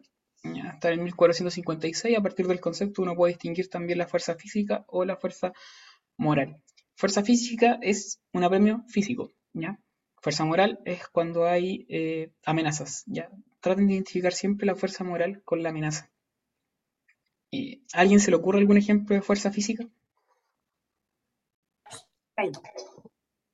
¿Cuál? ¿Ejemplo de fuerza física? Drogar a alguien y hacer que firme. O sea, hacerle como o la huella, la huella en. Mm, más que la huella en el fondo agarrarle la mano, ¿cierto? Hacer como una mosca Eso, la, ponerle la la mano y hacerle la huella. Tal Eso, cual. ¿Ya? Eh, o en el fondo agarrar a alguien, ¿cierto? Y muele la cabeza. eh, en el fondo vendría siendo fuerza física. Por eso sanciona con la inexistencia o, como ustedes saben, ¿cierto? Con la nulidad absoluta según la doctrina por la cual eh, en el fondo se guíe la, la doctrina. Va a depender en el fondo de la posición que se adopte. Eh, ¿Y por qué inexistencia o nulidad absoluta? Porque en el fondo no habría consentimiento realmente. En la fuerza moral hay en el fondo consentimiento, pero ese consentimiento está viciado. ¿Y por qué está viciado? Porque en el fondo hay una amenaza, ¿cierto?, que lleva a la persona a contratar. Y ahí tenemos que tiene ciertos requisitos y es que sea grave, injusta, determinante y se agrega también actual o inminente. En cuanto a que sea grave, es grave cuando es capaz de producir una impresión fuerte en una persona en sano juicio, tomando en cuenta su edad, sexo y condición. No sería grave, por ejemplo, una amenaza que le haga yo, no sé, a alguno de ustedes, por ejemplo, no sé, al- que conozco acá al Moisés. Si yo le digo al Moisés, firma acá o, te pego, puta, no tiene ningún sentido porque el buen va a sacar la cresta en realidad. Eh, entonces no pierde en el fondo el carácter de gravedad, de hay que atender ¿cierto? a la edad, sexo y condición. Por otra parte, debe ser injusta. ¿ya? ¿En qué sentido? De que en el fondo no debe estar esa amenaza amparada por el derecho. Una amenaza justa vendría siendo ¿cierto? la legítima opción que tiene una persona de amenazar con demandar. Como onda, no sé, saca tu cerco de ahí o te demando. ¿ya? En el fondo esa amenaza no, no, no, no tiene el carácter de injusta. Determinante en el sentido de que eh, debe ser el motivo principal, ¿cierto?, por el cual la persona contrata. Es decir, sin la fuerza no habría contratado. Y por último, ¿cierto?, que sea actual o inminente. Una cuestión importante es que la fuerza puede provenir tanto de la contraparte como también de un tercero. En cualquiera de los dos casos va a viciar el consentimiento. Y por último, ¿cierto? El código habla del temor reverencial, el 1456 o inciso segundo, el cual es por el solo temor de desagradar a las personas a quienes se dé sumisión y respeto, pero eso no vicia el consentimiento. Eh, no hay mucho más en cuanto a la fuerza. Respecto al dolo, ya, aquí está importante. En primer lugar, memoricen al tiro el artículo 44, inciso final. ¿ya? porque es concepto de memoria y lo van a ver después en obligaciones, lo van a ver en sucesores, lo van a ver en extracontractual, en todos lados aparece el dolo. ¿Y qué es el dolo? Es la intención positiva de inferir injuria a la persona o propiedad de otra. Eh, es el concepto general del dolo. El dolo, eso sí, tiene distintas acepciones en el ordenamiento jurídico, tiene distintas manifestaciones, lo vamos a ver en tres ramos distintos como tal. En el negocio jurídico lo vemos como un vicio del consentimiento y como vicio del consentimiento va a consistir en una maquinación fraudulenta destinada a obtener el consentimiento de otra persona. También lo vamos a ver en obligaciones como un agravante de la responsabilidad contractual. ¿Por qué? Porque en esos casos se va a responder de los perjuicios previstos como de los imprevistos. Por regla general es solo los previstos, pero si hay dolo también de los imprevistos. Y también lo vemos, ¿cierto?, como un requisito de la responsabilidad extracontractual. Cuando estamos en materia de daño, ¿cierto? En daño nosotros decíamos que tenía cuatro requisitos. eh, este modelo de atribución por culpa, uno era el hecho voluntario, el otro es la culpa del dolo, el daño y la causalidad. Cuando hablamos de la culpa o dolo, ¿cierto? Ahí el dolo va a ser un requisito de la responsabilidad extracontractual. Obviamente, a medida que avanzando en el estudio en obligaciones, esta va a volver a salir ya, es que en el fondo hoy en día se pueden aprender como las tres acepciones, bacán. El dolo además tiene ciertas clasificaciones, y no son todas tan realmente relevantes, se las aprenden, son sencillas en realidad, no tienen mucha gracia. Eh, está el duelo bueno y el duelo malo, ¿cierto? El duelo bueno son las típicas exageraciones que se hacen en el ámbito del comercio para poder, no sé, eh, vender algo, ¿cierto? Eh, no visa el consentimiento porque en el fondo no buscan dañar ni nada, sino que son simples exageraciones. Como esas típicas propagandas de Antena 3 TV, ¿cierto? Que uno se despertaba antes y veía la tele y típica guay que, no sé, en estos canales quizás esta web muy de viejo culiado, pero eh, la, la, tele cierto típico en el fondo tiraban esa oferta y no sé, ese típico cinturón reductor que mi mamá compró alguna vez, que en el fondo permitía bajar de peso por colocarte la guay y vibrar, ¿no? ¿Ya? Son exageraciones, no vician el consentimiento en caso que después no cumplan su finalidad, obviamente. Eh, tenemos duelo positivo y duelo negativo según si en el fondo implican una acción o bien en el fondo es una omisión. Por otra parte, el duelo determinante principal y el duelo incidental, y este sí es importante. Duelo determinante va a ser cuando en el fondo lleva a la contraparte, ¿cierto? A una de las partes a celebrar el acto contrato. Y va a ser incidental si es que eh, no implica que la persona hubiese contratado o no. La persona hubiese contratado igual con el duelo incidental, pero hubiese contratado en mejores condiciones, ¿ya? En condiciones más favorables. Entonces, se hace un engaño a una de las partes para efecto de que contrate, pero en realidad la persona hubiese contratado igual, simplemente a lo mejor hubiese pagado un menor precio, O eventualmente hubiese cobrado más, dependiendo del fondo de la posición, Las condiciones han sido mejores. Y por otra parte tenemos otro, otra clasificación que sí es relevante, que es cuando el duelo proviene de una de las partes, O sea, de las partes del contrato, o bien de un tercero. ¿Por qué estas dos últimas clasificaciones son importantes? Porque el dolo solo va a avisar el consentimiento cuando sea determinante o principal, que es lo mismo, y cuando proviene de la contraparte. Si el dolo es incidental, o bien si el dolo emana de un tercero, ajeno al acto contrato, no se produce eh, la nulidad relativa porque el dolo no es un vicio del consentimiento. No obstante, es el duelo siempre se sanciona. ¿ya? Esa es como una regla esencial que tienen que aprenderse. El duelo siempre se sanciona porque es un hecho ilícito, que el código repudia. Entonces, en esos casos, cuando sea un duelo incidental o bien si proviene de un tercero, se va a sancionar con indemnización de perjuicio.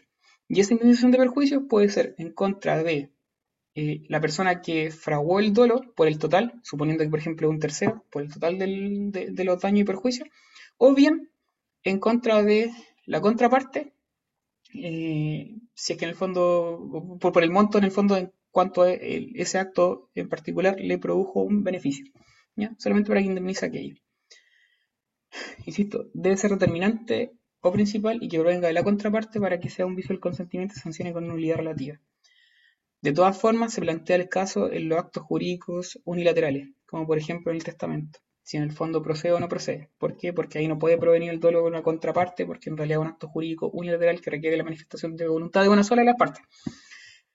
Y en ese caso se acepta igual. ¿ya? Ustedes estuvieron su hace poco, ¿cierto? Y en esos casos, más allá de la discusión, se acepta que en el fondo el dolo igual vise el consentimiento de los actos jurídicos unilaterales y en ese caso va a provenir de un tercero. ¿Vale? Eh, eso. Y ahora sí, la adhesión. ¿ya? Que un poco lo que hablábamos delante. Consiste en el perjuicio pecuniario que sufre una de las partes la celebración de un contrato oneroso conmutativo debido a las proporciones del valor de las prestaciones recíprocas. ese concepto es súper doctrinal. ¿Y por qué digo que es doctrinal? Porque se habla, ¿cierto?, de un contrato oneroso conmutativo. Y los contratos onerosos conmutativos son aquellos que le reportan beneficio a ambas partes, ¿ya? Y que esa equivalencia, o sea, perdón, y que la ganancia se mira como equivalente. No obstante, en nuestro ordenamiento jurídico, la lesión no procede solamente en los contratos onerosos conmutativos. De hecho, no procede por regla general en los contratos onerosos conmutativos, salvo en la compraventa de bienes raíces o en la permuta de bienes raíces. El código lo regula de manera totalmente extraña, en el sentido de que le da un carácter objetivo, la regula en términos objetivos, y eso ya lo dijimos, ¿cierto? Se establece como un rango de, eh, de de, injusticia ya, de desproporción que es razonable para el legislador, pero si se pasa ese, ese margen, caemos en el caso de la lesión. ¿ya? Eh, pero no, no es necesario que sea determinante. Da lo mismo determinante o no, lo importante es que se sobrepase este límite que en el fondo establece el legislador. Eh, sería, eh, por tanto, regulado de manera objetiva, ¿cierto? Por otra parte, no procede la generalidad de los casos onerosos conmutativos. No hay un presupuesto, no hay un artículo, ¿cierto?, en general que hable de lesión, que diga hay lesión en todos los contratos onerosos conmutativos. No, no, dice, no hay nada en el código que en el fondo lo regule así. Simplemente lo que hace el legislador es regular la lesión en cierto acto en particular. Y son siete, ¿ya? Siete casos. No hay más. No, no está regulado, insisto, en términos generales. Por otra parte, lo regula de manera extraña también por la sanción que le da el código. El código no tiene una sanción uniforme para la lesión. Se establece la rescisión, la nulidad relativa como la sanción. No obstante, también está la posibilidad de que se complete o se restituya lo, recibido. Hay dos tipos de sanciones. En algunos casos va a ser resolución, o sea, la nulidad relativa, y en otros casos va a ser el hecho de establecer en el fondo o restablecer la equivalencia. Eh, ¿Y cuál era el otro caso? Eh, ah, son como las tres importantes. Ya las tres, o sea, las tres, los tres parámetros en el fondo que son relativamente importantes en cuanto a la lesión, cómo, cómo la regula el código, ¿cierto? El ordenamiento jurídico de manera especial. ¿En qué casos procede? Eh, va a proceder en la compraventa de bienes raíces, eso lo vemos en contratos particulares, no me interesa en el fondo que se aprendan como las reglas de la lesión ahora, si se las preguntan en la tutoría individual, me echan la culpa a mí, digan que yo les dije que no era necesario todavía, eh, porque en realidad en el caso de la compraventa de bienes raíces lo van a ver en contratos particulares de manera más desarrollada, la permuta de bienes raíces, puta se ve también ahí mismo, porque en realidad aplica las mismas reglas de la compraventa, la aceptación de una asignación testamentaria, eh, en sucesorio, partición más adelante también, cláusula penal, obviamente ahí se estudia la cláusula penal enorme, en la materia de la cláusula penal en obligaciones, y las operaciones de crédito de dinero, se ve después cuando estamos hablando de mutuo y la anticresis. Basta con que se aprendan los casos y se quieran aprender de la compraventa de bienes raíces desde ya, bacán. Eh, y cuando hay lesión en el caso de la compraventa de bienes raíces, va a haber lesión. Esto siempre cuesta, es como eh, medio trabalenguas también. Y de hecho el código lo redacta de manera horrible esta wea. Pero hay lesión para el comprador cuando el comprador paga más, ¿cierto? Eh, del doble del justo precio. Y hay lesión para el vendedor cuando recibe eh, menos de la mitad, ¿cierto? Del, justo precio. ¿Vale? eso en términos más sencillos. Igual la sanción que se da en el caso de la compraventa de bienes raíces, la sanción que se da es la nulidad relativa. No obstante, en la sentencia, el juez debe darle la posibilidad a la parte que resultó afectada de completar o restituir lo recibido ahí en proporción de un 10%, y ahí se me olvidan las reglas porque es todo muy matemático.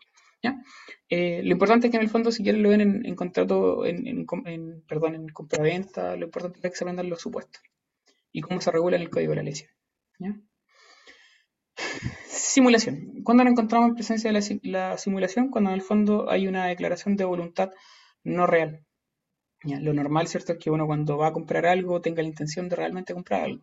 No obstante, hay ciertos casos en los cuales se produce una declaración de un contenido de voluntad no real emitido conscientemente por las partes, ya están de acuerdo, o bien entre el declarante y la persona a la cual va dirigida la declaración, para producir con fines de engaño la apariencia de un acto jurídico que no existe o es distinto de aquel que realmente se ha llevado a cabo. ¿Ya? De esa la última frasecita, ¿cierto? Uno puede distinguir entre la simulación absoluta y la simulación relativa. ¿Cuál es la absoluta? Cuando en el fondo yo doy apariencia de un acto jurídico que en realidad no existe, no hay nada detrás. Y por otra parte tenemos aquel que eh, es la relativa, ¿cierto? En la cual yo simulo algo, pero en realidad estoy haciendo otra cosa distinta. Hay un acto de fondo, sí, pero es distinto al que en realidad estoy demostrando. ¿Dónde está regulada la simulación? En ninguna parte. ¿Ya? Se extrae todo esto muy doctrinal y se extrae el 1707 del Código Civil. De un solo artículo, que si ustedes lo leen, no dice relación con ni una hueá de las simulaciones, o sea, sí, pero no, ya, eh, pero de ahí se extrae toda esta teoría que es bien eh, compleja en realidad y que les suele un poco partir la cabeza. Tenemos dos tipos de simulación, la lícita y la ilícita. La lícita es la que no quiere producir fines de engaño. ¿ya? O sea, perdón, quiere producir fines de engaño, pero no quiere dañar. Yo engaño a alguien, pero en realidad no tengo intención de producir darle daño o, perjuicio. Y la ilícita es aquel donde yo quiero engañar, pero por efectos de dañar. ¿ya? De, de producir algún, algún daño a, la, a, a un tercero. Eh, la simulación como tal, y más allá de los efectos civiles que va a tener la acción de simulación, también es sancionada en, en penal, ya constituye delito. Pero se considera que es como un tipo fraude, ¿vale? Para que lo anoten por ahí también. Es relevante eso en la práctica en realidad. Tenemos ejemplos, simulación absoluta. Típico ejemplo, la venta en perjuicio de acreedores. ¿ya? Eh, ejemplo típico, eh, puta, estoy endeudado hasta las cachas, ¿cierto? Y como estoy endeudado hasta las cachas, ¿qué es lo que hago? Cuando me doy cuenta que el banco me va a querer demandar, voy y le vendo todo, ¿cierto? O no sé, a mi papá, ¿ya? Porque en el fondo queda todo en familia, ¿cierto? Y, y así cuando el banco me demande y me quiera embargar, va a cachar que en el fondo no hay ningún bien, ¿cierto? Entonces no va a poder embargar de ninguna forma y, y yo voy a salir jugando, después eso va a prescribir en algún momento, ¿cierto? Y, y chao pescado. Ya, ese es el tipo de ejemplo de simulación absoluta. Y simulación relativa, el típico ejemplo de la venta que encubre donación. ¿ya? Y ahí es distinto. En el fondo, yo tengo la intención de transferir el dominio de una cosa, no sé, eh, supongamos que tengo cinco hijos, ¿cierto? Uno de ellos me cae bien y los otros cuatro me caen horrible. Entonces, como uno me cae bien, no quiero que en el fondo todos sean mi heredero, eh, pero no puedo hacerlo, ¿cierto? Por la regla de sucesores o el todo legitimario, entonces lo que hago es empezar a venderle a ese hijo que me cae bien. Eh, pero le vendo simuladamente, porque en realidad hay una donación ahí de fondo, ¿cierto? Y, y el weón en realidad no me está pagando nada. Y simplemente hago como que le vendo, pero en realidad no me está pagando ningún precio. ¿Ya? Eh, son los típicos ejemplos entre uno y otro. Respecto de los efectos, aquí está lo importante, ¿ya? Eh, hay que distinguir entre las partes y respecto de terceros. Respecto de las partes, ¿qué acto, supongámonos en el de la simulación absoluta, el de la relatividad, da lo mismo, entre las partes, ¿qué acto le va a regir a las partes? ¿El simulado o el disimulado? Disimulado la relativa. El real, porque prima la voluntad como lo, que se quería y no lo declaraba. Ya, perfecto, ¿cierto? En cuanto a las partes, va a regir la, voluntad real porque las partes están conscientes, lo dice el propio concepto, ¿cierto? De que hay simulación. Entonces a ellos les rige lo que realmente querían, lo que estaba de fondo. En el caso de la simulación absoluta, ¿qué le va a regir a las partes? Nada, porque nada hay de fondo. Y en la relativa, les va a regir el acto oculto, ¿ya? O disimulado. Hay que distinguir acto simulado, que es el que se muestra, el de la voluntad declarada, y el acto disimulado, que es el que se oculta, ¿cierto? El que contiene la voluntad real. Entonces, entre las partes va a regir la voluntad real, en la simulación relativa va a ser el acto disimulado. Y respecto de terceros, hay que distinguir si si están de buena o de mala fe. Los que están de mala fe, ¿cierto? Son aquellos que sabían de esta simulación. Por tanto, ¿qué acto les va a regir? La voluntad, el que contiene, ¿cierto? La voluntad real. Porque ellos sabían, ¿cierto? De todo este, de todo este, este, este, este tema de la, de la simulación, de este engaño. Y respecto de los terceros de buena fe, ¿qué acto les va a regir? ¿El que contiene la voluntad real o el que contiene la voluntad eh, declarada? La declarada sería en este caso, ¿Por qué? porque están de buena fe eh, contratando. Entonces no, no conocen el trasfondo de lo que la otra parte, las partes quieren. Tal cual, es lo que están viendo, ¿cierto? En el fondo no tienen acceso a ese acto oculto todavía, pues no, no, no tienen conocimiento. Pero supongamos que tú, Pedro, eres tercero, ¿ya? Eh, y, y en el fondo yo contraté con el Lucas, ¿vale? Y contratamos para efectos de engañarte. Obviamente a ti te va a afectar ese acto declarado, la voluntad declarada, porque es lo que estáis viendo en el fondo, lo que te, es visible. Pero yo con el Lucas detrás tenemos, eh, no sé, otra, otro acto en el fondo, hay una donación ahí. Hay una voluntad real que es distinta, no es la compraventa, sino que hay una donación. Si el Pedro, como tercero de buena fe, se llega a enterar de eso, algo le huele mal, por ejemplo, ¿qué es lo que va a querer hacer? Dejar sin efecto eventualmente ese contrato que yo tengo con el Lucas, ¿cierto? ¿Por qué? Porque ese acto en realidad es simulado. Entonces, ¿qué va a hacer ahí el Pedro? Va a poder ejercer una acción de simulación en contra del Lucas y en contra mía. ¿Ya? No hay ningún problema. ¿Ya? Eh, y puede que al Pedro en realidad no le convenga que quede al descubierto la voluntad real, la oculta, sino que le conviene ese acto simulado, ya el que está externo. Pero él como es un tercero de buena fe, él escoge, ¿ya? En el caso de los terceros de buena fe, el tercero de buena fe en principio le afecta el acto declarado, entre paréntesis, simulado, eh, pero él va a escoger si en realidad se rige por ese o bien se rige por el disimulado, o bien por nada. El tercero de buena fe en el fondo escoge. ¿Y cómo va a escoger? Bueno, eh, si el Pedro quiere dejar sin efecto el acto que yo tengo con el Lucas, que en el fondo constituye la voluntad declarada, va a tener que ejercer una acción de simulación y aparte una acción de nulidad. Me explico. La acción de simulación, la simulación no está regulada en el Código Civil, entonces no tiene una sanción. ¿ya? ¿Se acuerdan de laboral cuando hablaban de la teoría del levantamiento del velo? Eh, y que era para efectos de dar cuenta de grupos de empresas muchas veces o de relaciones laborales que en realidad no, no eran tales y todo el tema. Hay un poco la misma lógica. ¿ya? Eh, la acción de simulación es netamente declarativa y lo que busca es que el juez diga, sí, sabe que parece que en el fondo aquí lo que se declaró realmente no es lo que querían hacer las partes. Esa es la única finalidad de la acción de simulación. Es una acción innominada, no está regulada por el Código Civil, se extrae un artículo 1607 donde no se dice mucho, ¿ya? entonces como que todo muy doctrinal. Entonces la idea de la acción de simulación es declarativa, ¿ya? que el juez declare que hay simulación. Pero esa declaración no implica que el acto que se celebró y que es simulado pierda todo su efecto.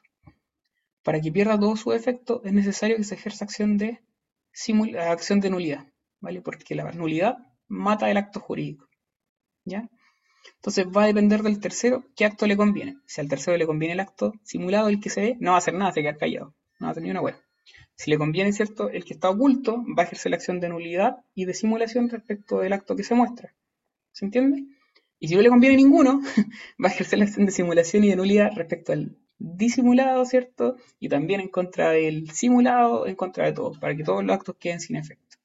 ¿Ya? El acto simulado, como tal, eh, o sea, el, el, que tiene la voluntad declarada, y, y esto notenlo por ahí, eh, pierde todos sus efectos porque no tiene seriedad. ¿Ya? Nosotros dijimos que la voluntad tiene, para poder existir, tiene que tener dos requisitos. Uno, que sea manifestada. Dos, debe ser seria, ¿cierto? ¿Y cuándo va a ser seria? Cuando tiene por finalidad producir efectos jurídicos. Si yo le vendo algo al Lucas para poder arrancar de mis acreedores, ¿cierto? Para que el banco no me embargue la casa, y le vendí la casa al Lucas, pero en realidad no se la quiero vender porque en realidad la casa sigue en mi poder, ¿cierto? Yo sigo viviendo ahí y después en algún momento el Lucas me la va a tener que vender de vuelta. ¿Qué es lo que estoy lo que estoy haciendo yo en realidad? Estoy haciendo un acto, estoy celebrando un acto que no tiene por finalidad crear obligación alguna. ¿Vale? Entonces el acto simulado se entiende que le falta voluntad, voluntad seria, y por tanto es inexistente.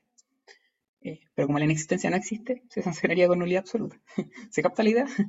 Eh, además se sostiene que aparte de faltarle voluntad, le faltaría causa. Todavía no llegamos a causa, no van a haber causa esta semana, pero le faltaría causa y ahí cuando entremos a causa vamos a explicar por qué. ¿ya? Pero el acto simulado le faltan esos dos requisitos. Y como le faltan esos dos requisitos de existencia, es nulo absolutamente. Por eso se ejerce la acción de simulación, porque una vez que el juez declara la simulación de ese acto simulado, a la vez va a tener que declarar, ¿cierto?, la nulidad absoluta del mismo por falta de seriedad y por falta de causa. ¿Se capta un poco el juego? Bueno, si no lo entienden, después escuchan de nuevo esta, esta parte, ¿ya? y ahí se lo aprenden. Eh, bien. Eh, ¿Alguna duda? ¿Algo? Porque simulación en realidad es complejo si es que no entienden la lógica. Pregunten ahora, si no preguntan por el grupo también, no, no hay problema. ¿Alguna duda? ¿Algo? ¿No? No, no, sí, no, no, sí. Eh, importante, la acción de simulación no tiene un plazo de prescripción. ¿Y por qué no tiene un plazo de prescripción? Porque no está regulada en el código. Insisto eso, solamente es construcción doctrinal porque es una acción innominada. ¿ya? Eh, hay una duda, una, una, discusión respecto de cuánto es el plazo de prescripción que se le, se le aplica, pero se entiende que va a prescribir, va a prescribir con la acción de nulidad. ¿ya? Netamente eso, ¿vale? Como se ejerce, se tiene que ejercer con la acción de nulidad para efectos de dejar sin, sin, sin efecto del acto o contrato, va a prescribir en conjunto con esa acción de nulidad. ¿Ya? No me ver con el tema de las contraescrituras porque baja molida. ¿ya? La diapo tenía jurisprudencia, baja molida también. ¿ya? Este es el último tema, el objeto. ¿ya? Y aquí todo se vuelve un poco más entretenido de nuevo. la simulación en general les cuesta harto.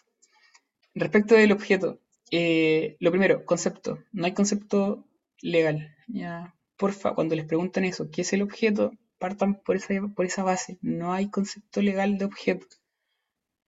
Eh, el código se refiere a él en el 1460 ¿ya? y señala que todo acto debe tener eh, por objeto dar, hacer o no hacer alguna cosa. Pero no define el objeto, sin perjuicio de que señala qué es lo que tiene que contener. A lo que hace referencia ahí el Código Civil es más bien al objeto de la obligación. La obligación tiene por objeto una prestación y la prestación es dar, hacer o no hacer alguna cosa. De ahí que se critique ese artículo como concepto del objeto. El objeto del acto jurídico es otro. ¿A alguien se le ocurre cuál es el objeto del acto jurídico? Ya me cansé. ¿Cuál es el objeto del acto jurídico? La manifestación de voluntad de celebrar. No. Partamos de una base. ¿Cuál? Modificación, extinción de derechos y obligaciones. Muy bien, ¿ya? Y eso está en el concepto del acto jurídico, ¿cierto? Cuando hablábamos del concepto de acto jurídico, nosotros decíamos que el acto jurídico es una manifestación de voluntad que tiene por objeto crear, modificar o extinguir derechos y obligaciones. ¿ya? ¿Cuál es el objeto del acto jurídico realmente? Crear, modificar o extinguir derechos y obligaciones. Partemos del, del propio concepto de acto jurídico. Eh, el 1460 dice que todo acto debe tener eh, algo que dar, ¿cierto? Hacer o no hacer. Pero ahí en realidad lo que se está diciendo es bien el objeto de la obligación. ¿ya? Eh, el código lo confunde, ¿vale? Pero cuando ustedes le pregunten qué es el objeto del acto jurídico, ¿qué van a decir? El código no lo define, sin perjuicio de ello, la doctrina entiende que es crear, modificar o extinguir derechos y obligaciones, y el código se refiere al objeto del acto jurídico como lo que se debe dar, hacer o no hacer algo. Es una respuesta completa, entera. ¿ya? Lo correcto es lo doctrinal. Ahora, como el código define el objeto del acto jurídico como algo que se debe dar, hacer o no hacer, ¿ya? Eh, después le establece requisito al objeto. Y ahí distingue entre, entre, entre, entre, eh, cuando el objeto recae sobre una cosa y cuando recae sobre un hecho. ¿ya? Y le pone requisitos. Cuando recae en una cosa, señala que debe ser real, comerciable y que sea determinado o determinable. ¿Cuándo va a ser real? Cuando la cosa existe o se espera que exista. ¿Cuándo va a ser comer- comerciable? Cuando sea susceptible de posesión o dominio. ¿Y cuándo va a ser determinado o determinable? Cuando en el fondo contenga a lo menos el género, ¿ya? y a lo menos, y a lo menos, y a lo menos, eh, ¿cierto? Una forma de cálculo para poder determinar la cantidad. ¿ya? Ahí va a ser determinable en el fondo. Y es determinado si se establece la, calidad, la cantidad.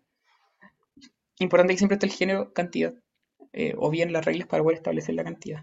Ahí en el fondo hablamos de que es determinado o determinable.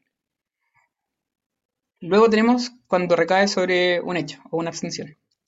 Y ahí tenemos que en el fondo debe ser determinado y física y moralmente posible. Físicamente posible es que en el fondo no vaya contra las leyes de la naturaleza. Y moralmente posible en el fondo es cuando no sea contrario a la ley, al orden público, bla, bla, bla. ¿ya? Eh, importante, cuando recae en una cosa, ¿cierto? Puede ser determinable, porque la cantidad pasa a ser determinable. Es ¿Cierto? Bastan simple operaciones aritméticas para efecto de determinar cuántas cosas son. Eh, pero el hecho no puede ser determinable por una huella lógica. En el fondo yo no puedo dejar como a la determinación, ¿cierto? Externa un hecho porque el hecho es o no es. ¿Vale? Por eso el hecho tiene que estar bien descrito. Ah, para la misma hueá que acabo de decir. Muy bien. Ahora sí, objeto ilícito, que es como el último elemento ya que vamos a estudiar hoy día y el otro que para la otra semana. Pregunta de nuevo, ¿qué es el objeto ilícito? El código no lo define. Porfa, partan de eso. Es muy típico que en el fondo mm, partan definiéndolo, pero el código no define lo que es el objeto ilícito. ¿ya? Sin perjuicio de ello, la doctrina señala que el objeto sería ilícito cuando se trata de algo que es contrario, ¿cierto?, a la ley, a la moral, a las buenas costumbres. Eh, ese concepto como tal es cuestionable. ¿Y por qué es cuestionable? Porque una cosa, el código cierto regula el objeto como una, le pone requisito a la cosa o al hecho. ¿Por qué sería cuestionable? Que las cosas como tales no son ilícitas per se. Ejemplo, si yo tengo una bomba nuclear ahora, ¿cierto? Eh, no sé, en mi casa, ¿es ilícita per se? Como que no, ¿cierto? En el fondo lo que es ilícito es tirar la bomba nuclear, o no sé, como tengo una pistola en la casa, ¿es ilícito tener una pistola? No, ¿cierto? Lo ilícito es que en el fondo me ponga a dispararla, no sé, al aire o en contra de una persona, ¿ya?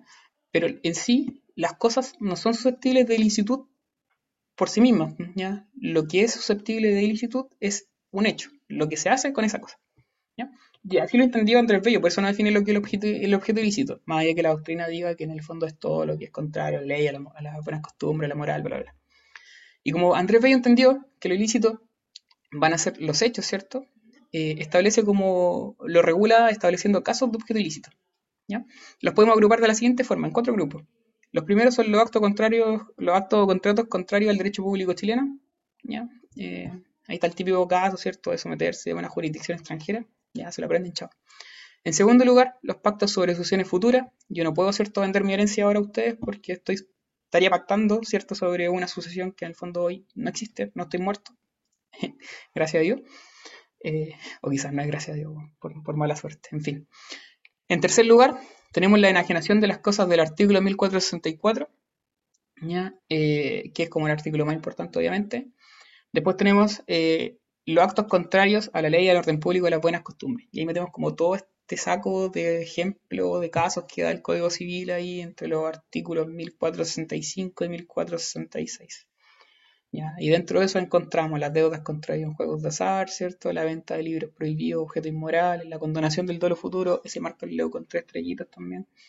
Y en general, según el 1466, los actos, contra, los actos prohibidos por la ley.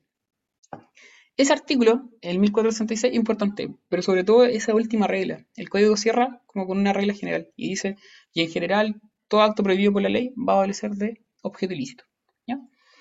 Eh, la falta de objeto se va a sancionar con inexistencia, ¿cierto? ¿Y por qué? Eh, porque en el fondo no habría objeto, ya es decir, si no se cumple con algunos requisitos que en el fondo señalamos respecto del objeto, va a haber eh, en teoría inexistencia, o bien eh, nulidad absoluta, ¿cierto? Según la teoría o la doctrina que en el fondo se siga. Todas estas preguntas respondanlas así. Ya lo preguntó el Lucas delante cuando les preguntan así, ¿cómo se sanciona la falta de objeto? Inexistencia o nulidad absoluta según la, posición que se siga. ¿Cómo se sanciona la falta de voluntad? Inexistencia o nulidad absoluta según la posición que se siga. ¿Cómo se sanciona el error esencial obstáculo? Inexistencia o nulidad absoluta según la relación, según la, doctrina que se sigue. ¿Ya? Em, importante quedarse con el 1464 porque es como el típico artículo que en el fondo se suele preguntar en los grados. ¿ya? Eh, el 1464 habla no de cosas, no es que la cosa sea ilícita, insisto en eso.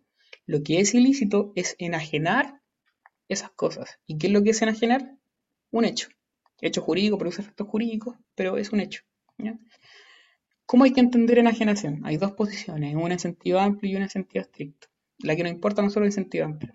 ¿Qué se entiende por enajenación? Transferir el dominio o constituir un derecho real sobre esa cosa. Y eso lo dijimos delante, mm, repetí lo mismo, y que en el fondo coincide el concepto de enajenación en este caso con el de tradición. ¿ya? En el fondo son, eh, aquí se entiende la enajenación como tradición, es decir, transferir el dominio o constituir un derecho real. ¿Y sobre qué no puedo transferir el dominio o constituir un derecho real? En primer lugar, sobre las cosas que no están en el comercio. En segundo lugar, de los derechos o privilegios que no pueden transferirse a otra persona. Y ahí entre paréntesis colóquele derechos personalísimos. En tercer lugar, de las cosas embargadas por decreto judicial. Y en cuarto lugar, de las especies cuya propiedad se litiga. Importante, la regla primera y segunda del 1464 son prohibitivas. En ningún caso se puede eh, enajenar alguna de esas cosas. El número 3 y 4 en realidad son reglas imperativas o restrictivas. Se le llama de cualquiera de las dos formas. Eh, no son prohibitivas. ¿Y por qué no son prohibitivas? Porque son eh, temporales, son excepcionales. ¿En qué sentido? En que se establecen excepciones, en casos en los cuales sí podría haber enajenación. En el número 3, ¿cierto? Estamos hablando de las cosas embargadas por decreto judicial, a menos que el juez lo autorice o el acreedor consienta en ello. Y en el número 4, de las especies cuya propiedad se litiga, sin permiso del juez que eh, conoce el litigio. O sea, el juez podría autorizarlo. ¿ya? Y también podría autori- autorizarlo en ese caso la contraparte. La parte en el fondo está eh, litigando sobre ese objeto litigioso también podría autorizar la, la enajenación. No se contempla ahí en el número 4, pero la jurisprudencia y la doctrina la agregan por analogía en virtud del, del número 3. ¿ya? Se le hace como aplicable. ¿ya? Eso, eso, eso, eso. Y lo último, y ahora sí cerramos, y la típica pregunta que también se le hacen los grados es, ¿se puede vender alguna de las cosas del 1464? Me pregunto a usted, ¿se puede vender Sí, las sí. ¿Ah? Se puede. ¿Por qué? Em, bueno, parece que el artículo lo dice, ¿o no? No, el artículo de la... num- O sea, no, pero espérate. O sea, los números 3. Ah, pero- bueno, porque enajenación y venta no es lo mismo. ¿ya? ¿Por qué? Y además, eh, ah, ¿Por qué? Y además parece que los numerales 3 y 4 por- con autorización judicial y se puede, ¿no? Ya pensé la tesis de Velasco, no a meter con la tesis de Velasco porque es un weón que en el fondo es muy minoritario, ¿ya? Eh, lo otro importante, lo que dijiste tú, compraventa y enajenación no es lo mismo, ¿cierto? ¿Qué es lo que es es. la, qué es lo que es la compraventa? Un contrato. ¿Y qué es lo que es la enajenación? En este caso entendido como tradición, lo dijo delante el Pedro, es un modo de adquirir el dominio. Son dos actos jurídicos distintos, ¿vale? Eh, y por tanto, eh, la compraventa en principio no estaría prohibida porque lo que prohíbe el 1464 es la enajenación, nomás no prohíbe la compraventa sobre una cosa del 1464. Estamos de acuerdo, ¿cierto? Ahora, aquí lo importante es hacer una relación entre, los, entre distintos artículos.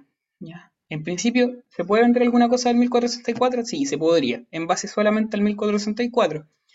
Pero si se van al 1810 del Código Civil, dice que se pueden vender todas las cosas, todo, todo, todo, todo, salvo aquellas cuya enajenación está prohibida por la ley. ¿Y dónde están las cosas cuya enajenación está prohibida por la ley? En el 1464, ¿cierto? Entonces, de la interpretación armónica de ambos artículos, ¿a qué conclusión puedo llegar? Que no se puede No se vender. podrían vender. Ya, esa es la conclusión. No se podrían vender las cosas del 1464. ¿Ya? Pero el 1464, ¿qué es lo que sanciona con objeto ilícito? La enajenación. No sanciona la compraventa. Por ende, todavía nos falta una patita. ¿Ya? En virtud de qué, de qué artículo esa compraventa sobre una cosa del 1464 adolece objeto ilícito. Vuelvo atrás. Vamos, Del vamos a hacer- 1436. ¿Por qué, Dani? em, porque serían eh, contratos. Oh, no, no, me perdí. Me perdí. Porque esa compraventa sobre una cosa del 1464, ¿cierto? Sería un acto prohibido por la ley. ¿Ya? ¿Se entiende? El 1464 señala las cosas, o sea, el 1810 dice que se puede vender todo, salvo aquello cuya enajenación esté prohibida por la ley. Las cosas cuya enajenación está prohibida por la ley están en el 1464. Por tanto, si yo vendo algo del 1464, estoy haciendo algo que no se puede hacer. ¿Y por qué no se puede hacer? Porque está prohibido por la ley. Entonces, en ese caso, esa compraventa va a adolecer de objeto ilícito, no solo, o sea, va a adolecer de objeto ilícito porque el 1466 contiene esa regla general de que todo acto prohibido por la ley adolece de eh, objeto ilícito y va a nulidad absoluta. ¿Ya? Pero es, es el artículo clave, bueno, son los tres en realidad, pues, 1810, Carlos, 1464 y 1466. ¿Sí? No sé quién habló. hola. Oye, pero ¿y del 3 y el 4? ¿Y del número 3 y 4 del 1464 que a menos que el juez le autorice o el acreedor consciente de ello no hace arreglo entonces? Es que en esos casos eh, tendría que autorizarte el juez. Pues yo, por ejemplo, hoy en día, si tú tuvieras algo que está embargado por decreto judicial, yo no puedo comprártelo.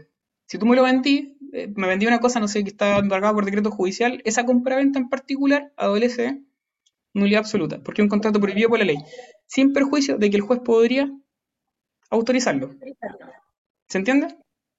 La excepción entonces de, de, esos artículos, del 1810 nos vamos al 1464 y la excepción de eso sería entonces el 3 y 4, a menos que haya una autorización del juez. O Claro, claro. claro, Solamente ya. sería válida la compraventa de alguna de estas cosas del 1464 si es que el juez, ¿cierto? o la contraparte autorizan. En el caso de las cosas embargadas o bien las cosas cuya propiedad se litiga. En el apunte le aparece la tesis de Velasco. Ya, eso es totalmente aparte, pero una tesis súper mi- minoritaria. La explico cortito. ¿ya? Eh, Velasco dice que eh, el 3 y el 4, esta guay si quieren no se la aprenden, si, la, si quieren se la aprenden, si no da lo mismo, porque de verdad que esta guay es irrelevante. Ya, pero Velasco dice, bueno, no sé si me van a seguir la lógica, pero Velasco dice que el 1810 dice que eh, toda venta, ¿cierto?, es permitida, salvo cuando recae sobre una cosa cuya enajenación es prohibida. Y Velasco dice, ah, pero es que la del 1 y el 2 son prohibitivas. Las del 3 y el 4 no son prohibitivas. ¿cachai? No son normas prohibitivas. No se prohíbe la enajenación. Eh, y llega a la conclusión de que la compraventa sobre una cosa del 3 y el 4 igualmente es válida, porque esas normas no serían prohibitivas. Esa es su interpretación, muy particular. Aparece en el apunte de Vial del Río, ¿cierto? Aparece en el apunte de Boche, aparecen todos los apuntes. Ya, pero una tesis muy minoritaria. Para él, para mm, Velázquez, insisto, o Velasco, no me acuerdo cómo se llama el eh, la compraventa de una cosa del 3 y el 4 es permitida porque esas normas no son prohibitivas, son imperativas. ¿Ya? Esta es minoritaria, si no se lo aprenden, no importa. ¿ya? Lo cierto es que una compraventa respecto de cualquiera de las cosas del 1464 adolece de objeto ilícito por aplicación de los artículos 1464, 1810 y el 1466. Si yo en realidad quisiera vender una cosa embargada por decreto judicial, ¿qué es lo que tendría que hacer? En primer lugar, tendría que pedir autorización del juez o de la contraparte, y si no las tengo, ¿qué es lo que voy a hacer para poder vender en algún momento esa cosa embargada por decreto judicial? Celebrar un contrato distinto, que una promesa de compraventa, bajo la condición de que, de que ese embargo, ¿cierto?, se alce. Y ahí se podría. ¿Se entiende? Esa es la fórmula que uno usa cuando quiere vender algo que está embargado por decreto judicial. No hago una compraventa como tal, porque esa compraventa obedece de nulidad absoluta, sino que lo que hago es una promesa bajo la condición de que ese alzamiento, o sea, de que ese embargo se alce. Y lo mismo pasa con las cosas litigiosas. ¿Se entiende? Sí, se entiende perfecto. Ya. ¿Dudas? gracias, gracias por la respuesta, Pancho. ¿Alguna duda? ¿Algo? ¿Pregunta? No se quieren preguntar acerca de la materia de la próxima semana, se aprovechan al toque.